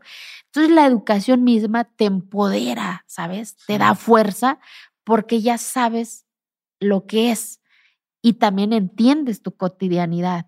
No responsabilizo a los hombres que no me dejaron ser presidenta, porque nadie les había dicho que también podíamos estar ahí en su espacio de ellos. Sí, para esto también había, cierto sufrimiento, me imagino, cierta impotencia. ¿Qué está pasando? ¿Por qué están haciendo esto? ¿Por qué están cambiando mi forma de que llevo viviendo todo este tiempo, o sea, ¿no? Porque me pongo también en su lugar de ellos, de decir, no, o sea, cuando me, eh, cuando hago un análisis de todo mi rebeldía, Diego, decir, no manchen, o sea, sí que también, es que lo hice también de chingadazo. No, es que, es que otra vez, a ver, a lo mejor no es tan evidente, pero para mí es, es esto, es un viaje al futuro. Es decir, está, está, a pesar de estar viviendo en, en, la misma época, o sea, es como, como por decir, en, en, Europa ya pasaban ciertas cosas que aquí todavía estábamos, no sé, eh, con el tema de la agricultura o, tal, ¿no?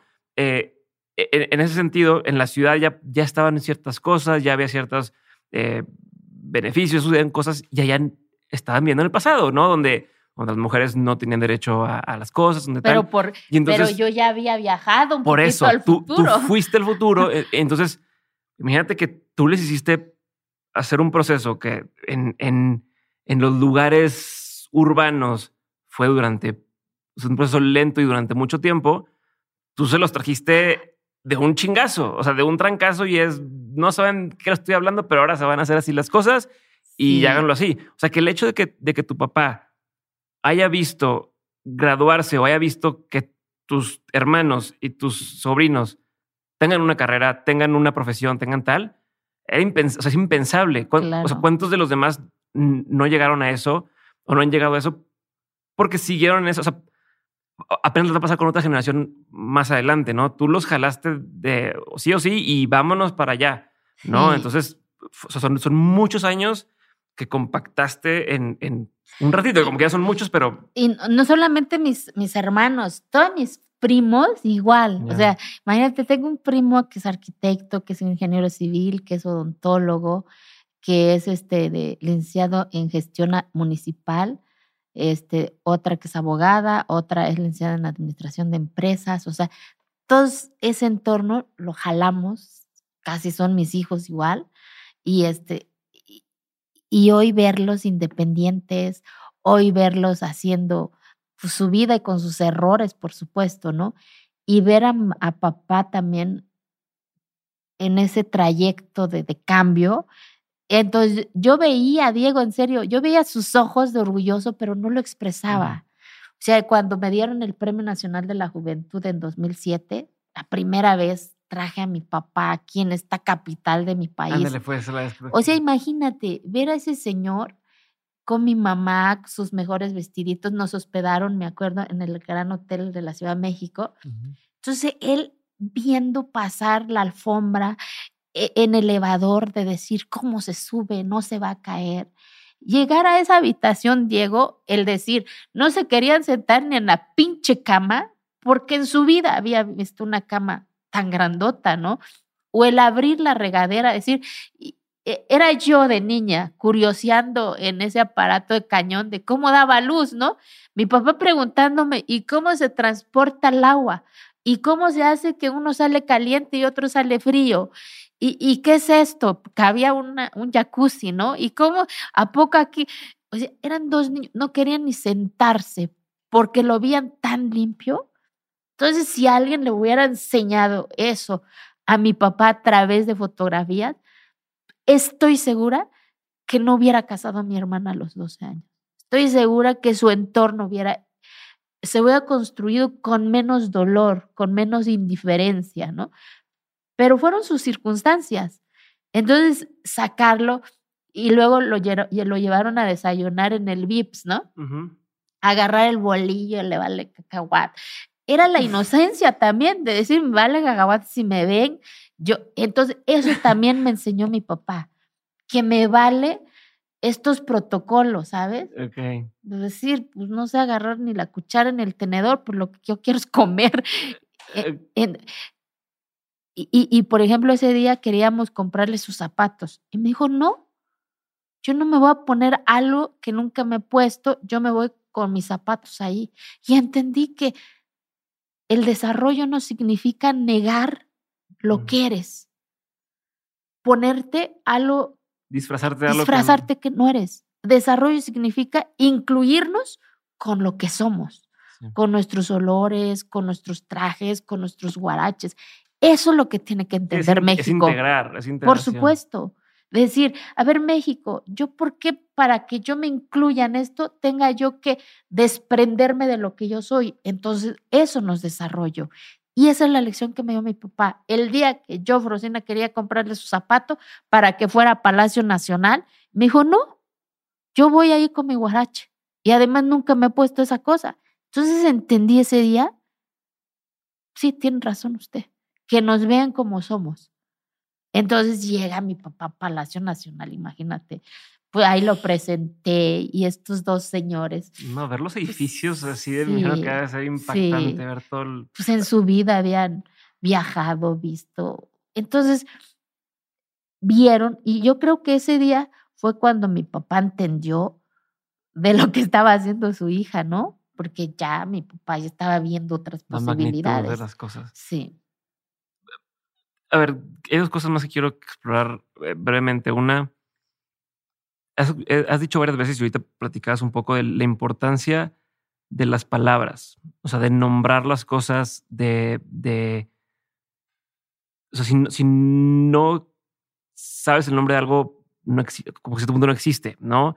Eh, lo que dices ahorita, que no somos un asunto, o sea, es importante cuando te nombran y estás en la parte de asuntos indígenas, que es, a ver. Hasta, hasta para nombrarlo, está raro, ¿no? Asuntos indígenas, no manchen, o sea, ni que fuera yo un pinche expediente. Exacto, y, lo cambias, ¿no? Ahora, ahora, ¿cómo se llama el, Secretaría de Pueblos Indígenas y Afromexicanos, que es otra población invisible en, nuestros, en nuestra sociedad, o sea, en México especialmente, o sea, en México hay más de dos millones de mexicanas y de mexicanos que se consideran negras y negros, que orgullosamente se dicen así y que quieren ser reconocidos como afromexicano, porque muchos dicen afroamericano, afro, no, son afromexicano, porque son mexicanas y mexicanos y se sienten orgullosas y, y eso, y lo que se, no se nombra correctamente, pues no se defiende, no existe, no se ama. Y eso es algo, es un paso muy sencillo. Dices, ok, a lo mejor no tengo yo la, capacidad, tiempo, recursos, ganas de ir a, un pueblo indígena a hacer labor social, pues puedo empezar con nombrarlos como son. Como son. Pueblos indígenas, no el asunto, no los indígenas, porque muchos escuchan el tema indígena. El asunto indígena. Sí, es, es, como que te da. Es esta onda de. a ver, pasa con, con muchas causas que, que, uno siente que son vulnerables y entonces, ¿cómo le digo para no ofenderlos? No ofenderlos pero en ese no te quiero ofender, termino, o sea, lo que estoy haciendo, no es, a ver, güey, háblame como si fuera cualquier otra persona que estoy aquí y, no vas a decir, ay, eh, eh, mi compañero de, no, pues dices, mi amigo, mi compa, este güey. Y, y, luego como me, me, hacían pregunta, dice, es que yo no sé cómo decir también si indígenas. Sí, eso, somos indígenas, o sea, eso no, Sí, la, connotación se le hicieron después, una connotación se le hace, pero la palabra es lo que, lo que es, es. Eh, indígena y eso no me ofende. es mi identidad. Pero si me dicen el asunto indígena, ahí sí no, güey, no soy asunto. Entonces, nómbrame como soy, ¿no? Vivo en un pueblo indígena, ah, no en un asunto indígena. Pues no. Entonces, no, es que el pueblo indígena es vulnerable. ¿Qué cosa? No manchen, o sea, no soy vulnerable. O sea, que es un poquito lo que yo hablo también en el libro, Diego, el que, a ver, es que hay una capacidad que hemos invisibilizado en las comunidades y que hoy vas a los restaurantes, pues hoy se llama comida gourmet, ¿no? Y yo digo, no manchen, eso me daba mi mamá todos los días, Sí, ¿no? ajá. O sea, no es un tema de, de pobreza ¿Qué alimentaria. opinas de eso? ¿Qué opinas de, de- de eso? De los restaurantes que, que hacen estos platillos eh, que ¿Qué? salen de pueblos indígenas y los cobran a Ah, mucho más y que, que, que es un poquito lo que yo dije, y, lo estoy, lo hablo en el libro. A ver, si visibilizáramos, empoderáramos los saberes de las comunidades, esos fueran los dueños de, de, de- de estos platillos. Pero como no, entonces ahora con la nueva moda, pues la comida gourmet, yo digo, no, pues el frijol tostado me lo daba mi mamá. Entonces, eso es lo que yo digo, o sea, no es la pobreza alimentaria lo que hay, sino que es la pobreza de la mente. Cuando una mente se educa, aprende a cuestionar, aprende a exigir, pero sobre todo aprende a decidir qué quiere. Entonces, el día que sea eso, vamos a ser los dueños de esos platillos. Somos los dueños de esos platillos. Sí. A ver, en línea con eso de cuando se educa la mente, ¿qué pasó cuando llevaste a 700 niñas al cine? Ay, ¿Qué- o sea, qué- imagínate. qué- eh, qué- O sea, imagínate esa imagen. O sea, a veces vuelvo y repito, no son grandes acciones, es enseñarles a las niñas que hay otras posibilidades, que hay otros mundos, que hay otros rostros. Entonces, el día que llevo a las niñas al cine ahí en la capital de, de, de Oaxaca, en Cinépolis, Ujú. imagínate, entonces las niñas, tengo una foto de una niña de wow, o sea, no manches, este, el asiento está chingón, es, eh, eh, eh, está suavecito, la pantallota, porque en su vida habían visto una pantallota grandota. Entonces, estoy segura, porque así me pasó, que de esos 700 niños, cuatro o cinco se les quedó eso. Y entonces entendieron que también merecen estar y conocer ese tipo de espacios. Mm. Que no solamente los niños que tienen posibilidades, sino que también ellas y ellos. Y entonces los niños que tienen más posibilidades, pues ya ellos van a decir, ah, pues yo también puedo, ¿no? Porque ese día hasta llevé al gobernador para saludarlo, entonces son más chingones porque ya conocían al gobernador, Ok. les digo a ellos, ¿no? Entonces rompes con el paradigma de que su origen ya había definido su destino de ellos, que no merecen ir al cine. E- Y en, en esas cositas a veces no lo vemos así, pero cuando tú vienes de esa situación adversa y esa circunstancia te sembró y te cambió tu perspectiva, claro que sí se, se cambia la O perspectiva. sea, a veces no son otra vez, no son las grandes acciones, a veces son cosas pequeñas que puedes hacer y que hacen toda la diferencia. De verdad. A ver, voy a pasar a, a- a- saber, o quiero que me cuentes, nada más para que quede registrado, eh, lo que pasa ya después, ¿no? O sea, vámonos a hacer el último recorrido hacia el presente, ¿no?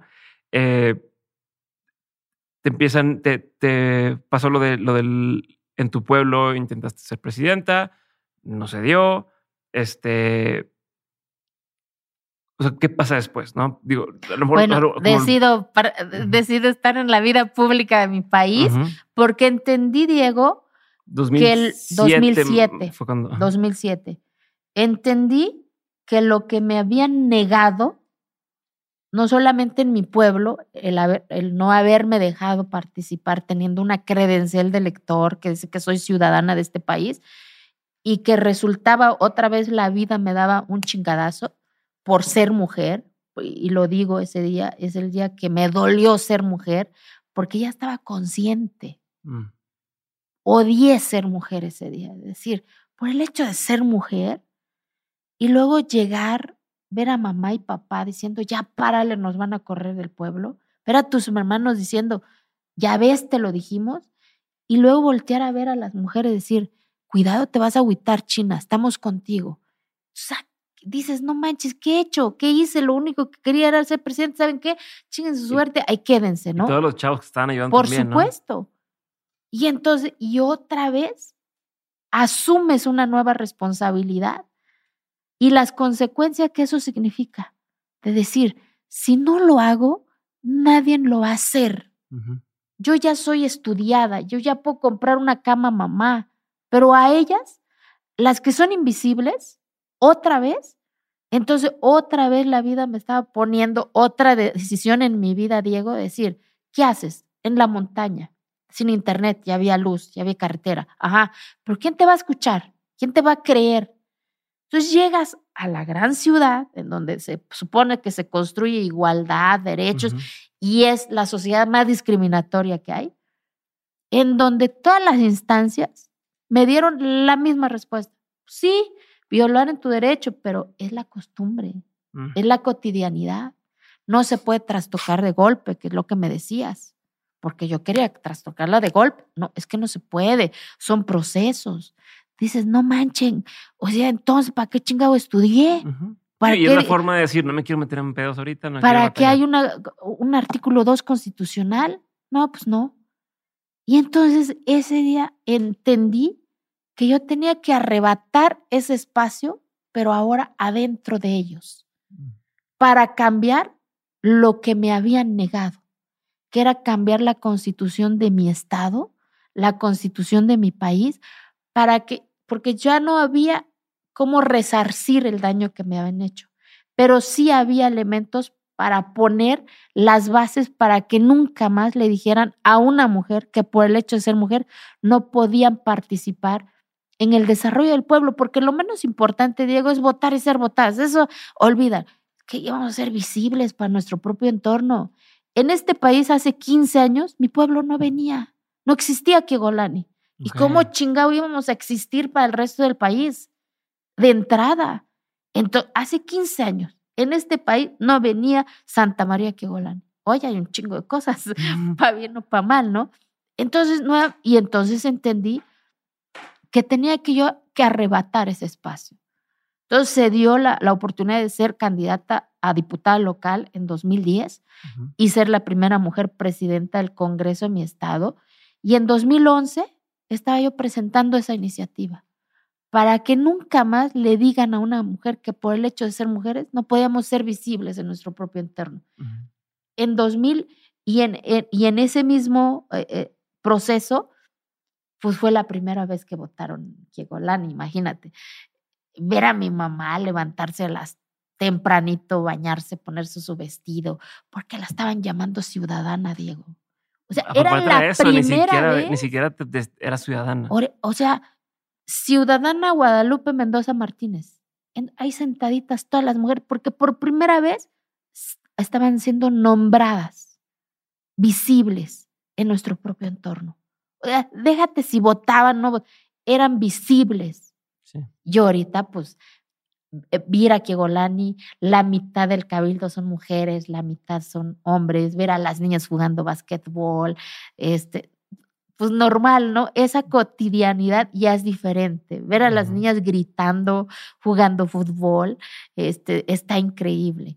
Y en 2014 presento la iniciativa ya como diputada federal en el Congreso de mi país y en octubre esa niña que iba leño en su burrito, que estudió un salón de piso de tierra, que su bandera estaba lleno de hoyo y estaba en la máxima tribuna de su país con una bandera grandotota diciendo a México qué piensa, qué razona y que lo único que queremos, este, Diego, es formar parte del desarrollo de este país, ni más ni menos, ¿eh?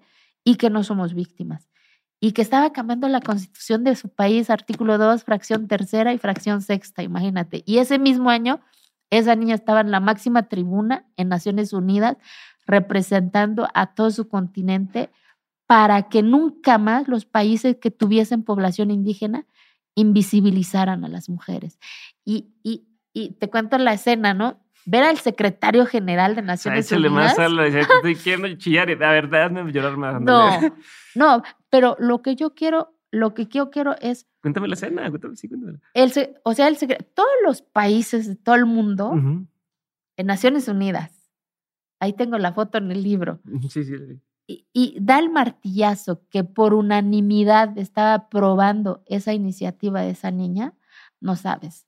O sea, el, el, que, el que le digas a las niñas que por más adverso que puede ser la circunstancia, por más no tortas que no te chingaste en la escuela, puedes llegar, ¿sabes? y que nos vean con los ojos correctos, que no somos víctimas, que no somos grupos vulnerables, que somos personas y que lo único que queremos es formar parte del desarrollo de este país con nuestra capacidad, con nuestros defectos, con nuestros errores, porque somos seres humanos. Yo tengo errores, porque soy ser humano. Antes de ser indígena, soy ser humano, soy persona. Claro que la riego, por supuesto, pero es mi error y de nadie más.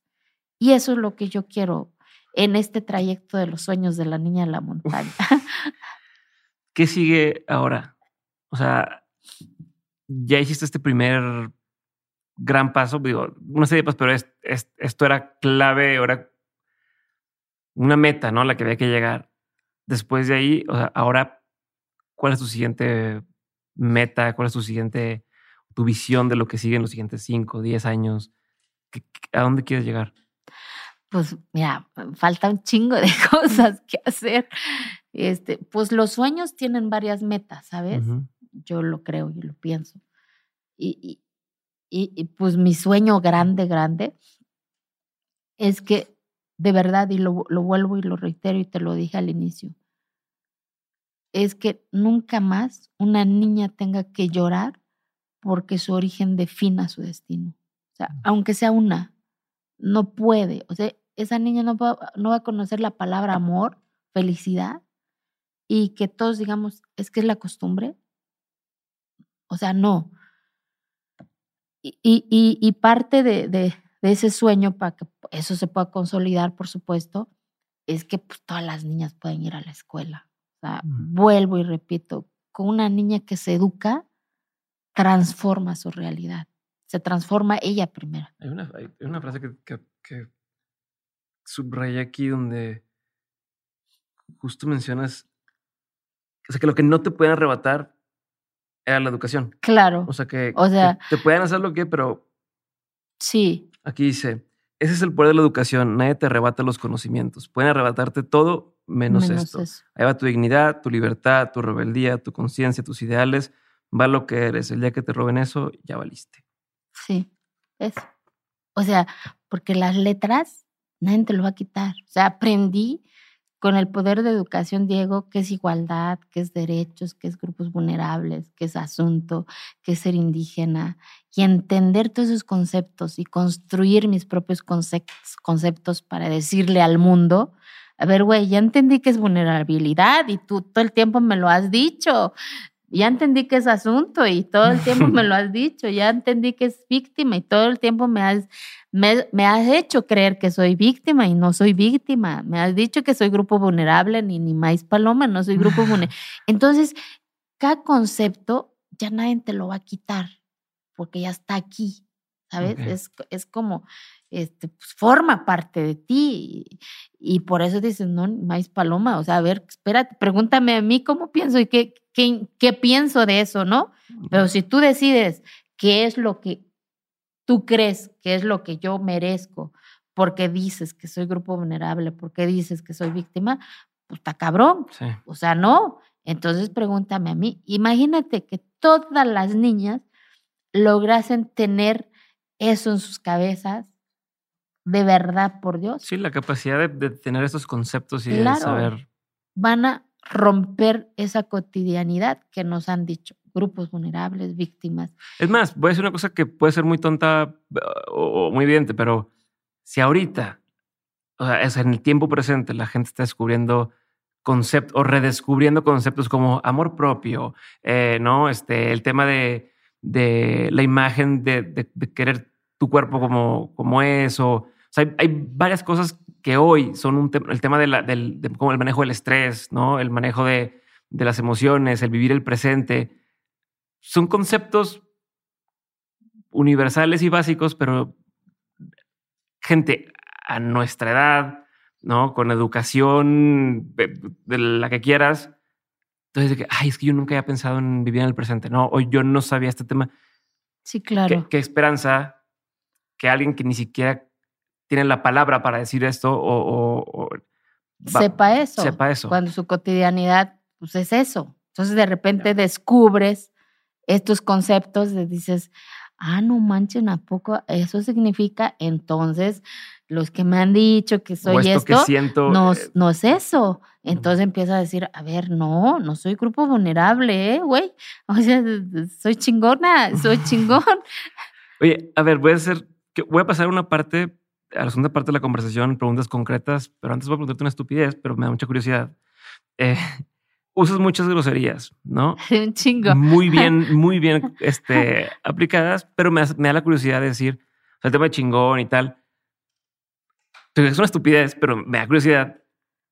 Eh, En zapoteco ex- tam- también están estas, o sea, estas groserías o Más fuertes. Sí, y, y- y también esta forma de, por ejemplo, la palabra chingón, ¿no? Que puedes usarlo en muchos contextos distintos y significa cosas distintas. La forma que está construida eh, el, el lenguaje o, o el idioma también lleva esto o, o no funciona igual. No, por supuesto. O Sí. sea, cuando me escuchas hablar en zapoteco, digo irreverencias también, pues un poquito sabes también de enseñarles a las mujeres, porque luego a nosotros se nos juzga por hablar palabrotas, decir, a ver, ¿por qué no puedo yo decir también? O sea, desde ahí, ¿sabes? Mm. romper hasta el lenguaje cotidiano. O sea, somos las que tenemos que ser correctas, somos las que tenemos que portarnos bien. ¿Cómo chinga? O sea, entonces, y como a chingadazos he construido mi conciencia, mi libertad y mi vida misma, pues a chingadazos hablo, ¿sabes? Entonces, pues perdón. No, no, eh, oh, no, y ni siquiera era por un tema de eso, era justo, no me da curiosidad de la forma en que está construida Y la- por eso también decidí hacer el libro con Grijalvo, ¿sabes? Porque Sí, porque en el libro viene. va- varias este, editoriales se presentaron, pero que muchos son muy correctos, ¿no? Entonces yo quería una editorial que me dejara ser yo Yo lo leo y te escucho a ti y, hablar. y de entender y de plasmar mis pensamientos, porque si disfrazamos palabras lo que habíamos hecho, pues entonces ya no soy yo. Y, y- y la editorial me dijo, es tu espacio, nada más permítenos que, co- eh, que camines de la mano de un editor, porque no soy eh, eh, escritora, por supuesto. Ujú. Y dije, chingón, pues. Y entonces me entendió y, y- y, este, Sí, sí. y se me dejó tú. ser. Se siente tú, o sea, se siente tú. Ahí va, voy a la parte de preguntas concretas, ¿ok? La pregunta es, es, o sea, contestas y avanzo a la que sigue. ¿Cuál ha sido uno de los peores consejos que te han dado? El que para qué lo vas a hacer. No va a pasar. eh, No toca, aguanta, no es el tiempo. Y muchos me han dicho eso. ¿Cuál ha sido uno de los mejores consejos que te han dado? Al revés, el que ve, nadie lo va a hacer, eh, Mm. provoca, este, de- no pasa nada si no, no resulta, ¿no? Pero ya lo, ya le diste, ya lo diste, ¿no? Sí. ¿Cu- ¿Cuál sería una, una, est- est- esto no aplica para todo el mundo, pero se me acaba de ocurrir para ti. ¿Cuál sería una frase que se tiende a decir en, en, en, un- en tu pueblo indígena? O sea, donde, de donde tú vienes, alguna frase, algún dicho, algún, alguna, ya sabes, como aquí es de que el que madruga Dios da ayuda, ¿no? Y te, te quiere meter eso a la cabeza o tal. ¿Hay algo, algún tipo de, de, de frase, dicho, cre- creencia que, que te quieren así meter a fuerza? Pues Sí, sí, sí me estoy como- explicando. Co- como- como ya rompí todo, entonces, este, no, el que, por ejemplo, el que yo sí te puedo decir, el que me enseñó mi papá, no sé si sea una frase o, una, una lección de vida, el que yo veía cómo mi papá, sin saber leer ni escribir, saludaba a sus cuatro puntos cardinales cuando sembraba su maíz y su frijol y que le decía a la madre tierra, no te pido ni más ni menos, solamente lo que alcance para darles de comer a mis hijos. Esa, eso, e- e- esa frase, ¿sabes? Me quedó tan fuerte porque un señor, por eso te digo que mi papá me dio muchas lecciones de, de vida, el que sin saber leer ni escribir, entonces nos ponía alrededor del primer horcón que iba a ser, le daba el agua a la madre tierra porque nos decía, polvo, polvo o en cuerpo, vamos a regresar ahí. Y decía, y saluda, y sabía exactamente cómo estaban sus cuatro puntos cardinales. Y decía, no te pido más ni menos más que lo, lo que alcance para dar de comer a mis hijos. O sea, que fue, era muy, o sea, no me daba yo cuenta, ya de grande dije, no, qué frases bien impactantes era el que daba ese señor, o sea, el respeto a su entorno, el respeto a sus cuatro puntos cardinales y lo que pedía, ni más ni menos.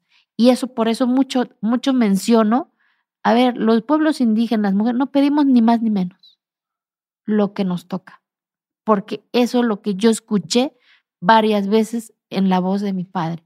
No te pido ni más ni menos más que lo que le alcance para dar de comer a mis hijos, así, de verdad. El concepto de ambición existe eh, eh, en un pueblo, pues, ¿cuántos habitantes? Debiese, debiese existir, ojalá que exista. Pero no, no, Pero no hay. una, O sea, yo, pues, yo, yo creo que o sea, ahora... y te pregunto como si fuera, es, es algo que es innato en los humanos, ya viene el tema de quiero más, quiero más, o no se da porque es algo que te mete la sociedad a la cabeza.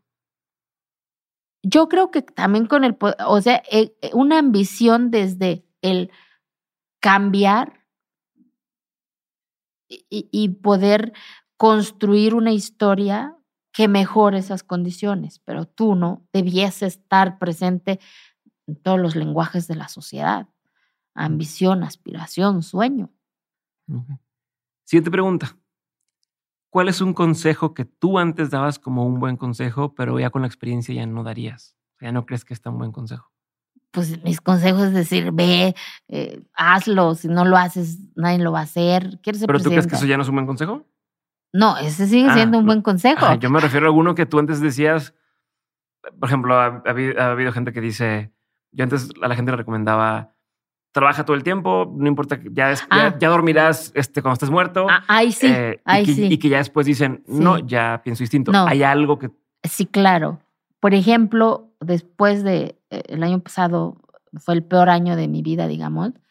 eh, me, me mataron a mi mejor amiga, casi mi hermana, y viví un proceso de cáncer. Entonces, hoy, ¿qué le puedo decir ¿Tú viviste un proceso de cáncer? de cáncer? Hoy, ¿qué le puedo decir a las mujeres? Dedica tiempo a tu cuerpo. Este, duerme, no pasa nada. Si te levantas a las 10, un día, dos días a la semana, o sea, pe- pero abraza tu cuerpo. Nadie lo va a abrazar si no lo haces, porque antes yo decía, no manches, no, hay que levantarse temprano en las giras de trabajo, es que eh, si no llegamos, ¿qué a-?" No, pues si no llega, pues ya ni modos. Entonces, sino que es tu persona, tu cuerpo. O sea, escucha tu cuerpo, abraza tu cuerpo, porque el cuerpo grita cuando hay algo ahí que no está bien. Eso le podría yo decir, porque antes yo decía, pues ni escuchaba mi cuerpo. No, hoy escucha tu cuerpo. ¿Qué opinión tienes que poca gente comparte contigo? Una opinión no muy popular que tengas. El que, pues eso, el que sea yo irreverente y, pues eso, el que sea yo irreverente y que esté en la política.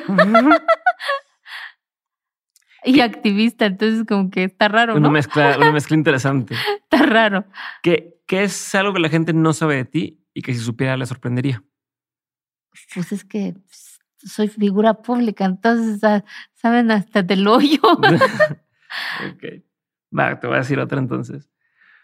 Eh, libro o película o documental o, o sea, cualquier pieza de arte que haya marcado un antes y un después en tu vida. O sea, que el- hayas Ah, leído sí. ese libro y hayas dicho, uff, me, me cambió la forma de pensar o me abrió la mente. No tiene que ser todas las cosas.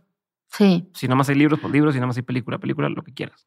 yo, yo creo que eh, recientemente de por sí había yo admirado mucho y admiro mucho a Michelle Obama. Ujú. ¿Y, y por qué? Porque ha roto paradigmas también un país en donde se supone que eran de color blanco y de repente llega ella a romper ese paradigma y que sea una de las mujeres más influyentes del mundo. Y leer su libro también me hizo entender muchas cosas, Mm. eh, la de mi historia, o sea, está muy bonita. Y, y dos, estoy yendo a mis clases de saxofón. Órale. ¿Por qué? Porque antes en muchas comunidades y, en Kigolani no podíamos, este, ah, pues eso que podría yo decir que no sabían de mí, el que me encanta la música y, y, el saxofón. O sea, se me hace el instrumento más hermoso de la música de viento porque transmite fuerza, este coraje también. Y entonces, pues antes en el pueblo no podíamos ir las niñas a, clases de música. Recientemente apenas las niñas se están incorporando a las orquestas en las comunidades. Mm. Entonces era como que mi, mi pendiente con la vida. Entonces ahora con el, después con el proceso de cáncer dije, no, pues siempre he dicho, nunca es tarde para iniciar cualquier sueño de la vida y estoy yendo a mis clases de saxofón y lo, y lo estoy haciendo con mi hijo Diego, imagínate. Entonces, los dos estamos aprendiendo.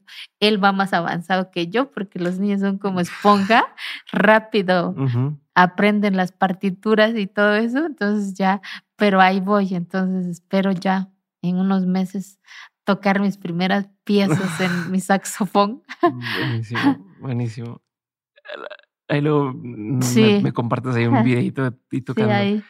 Eh, ¿Qué aprendizaje te dejaron o te han dejado tus padres y qué aprendizaje has tenido gracias a Diego? Mi papá, pues lo que te dije, el amor infinito que me dio y el amor en silencio de mi madre.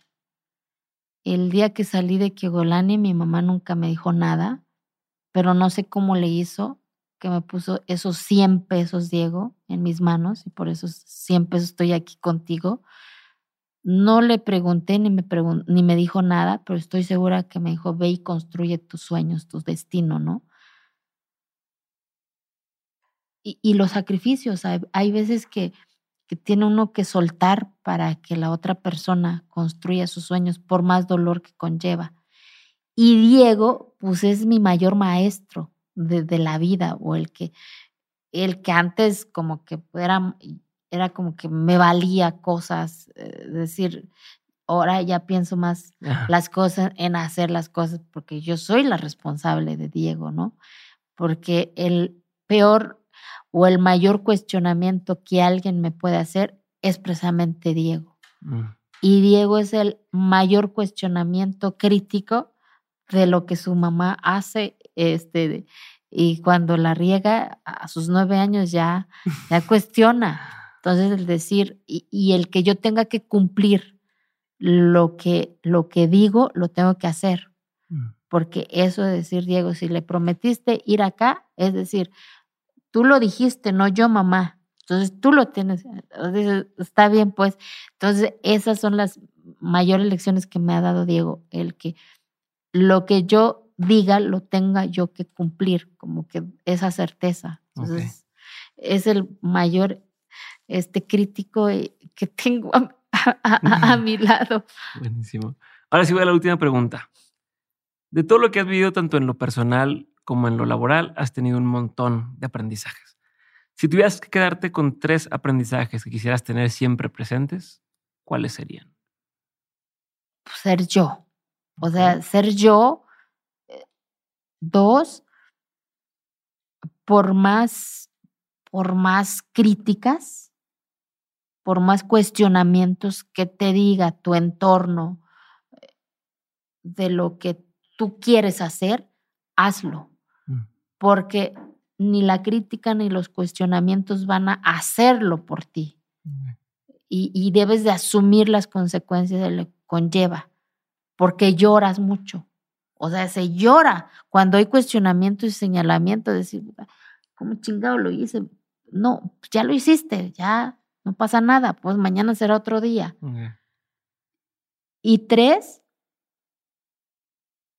el que yo, yo, yo, yo, Frosina, el que nunca neguemos de dónde venimos porque hubo una época en que negué ser de Kiegolani, en que negué hablar mi, mi, idioma zapoteco, porque yo pensaba que el negar de dónde soy, negar eh, hasta papá y mamá, me iban a escuchar más en mm. ese entorno que yo... Y entonces no, entonces ya entendí que ni maíz paloma. O sea, nunca niegues de dónde vienes, de dónde eres, para que sepas a dónde vas, que son las cosas que más me ha marcado este, este proceso que se llama vida.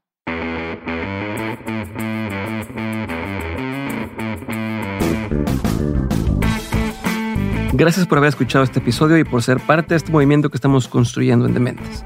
Si quieres ayudarme a hacer que más personas abran su mente, desafíen el status quo y que hagan realidad sus proyectos, puedes hacerlo corriendo la voz. Comparte este episodio, sube lo que aprendiste a Twitter o Instagram, escríbele un mensaje o etiqueta a mis invitados. Haz algún clip y súbelo a tus redes sociales, pero sobre todo, y lo más fácil que puedes hacer, es darle clic a seguir este episodio o dejar una reseña y regalarnos 5 estrellas en Spotify o Apple Podcast.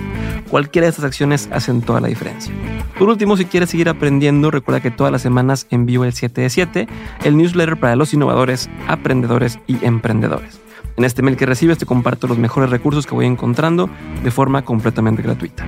Entra a dementes.mx para suscribirte o da clic en el enlace que aparece en la descripción de este episodio. Espero verte muy pronto en el siguiente episodio. Si te quedaste con la duda de algo, en la página también puedes encontrar las notas de este episodio. Te mando un abrazo grande y nos vemos muy pronto. Bye.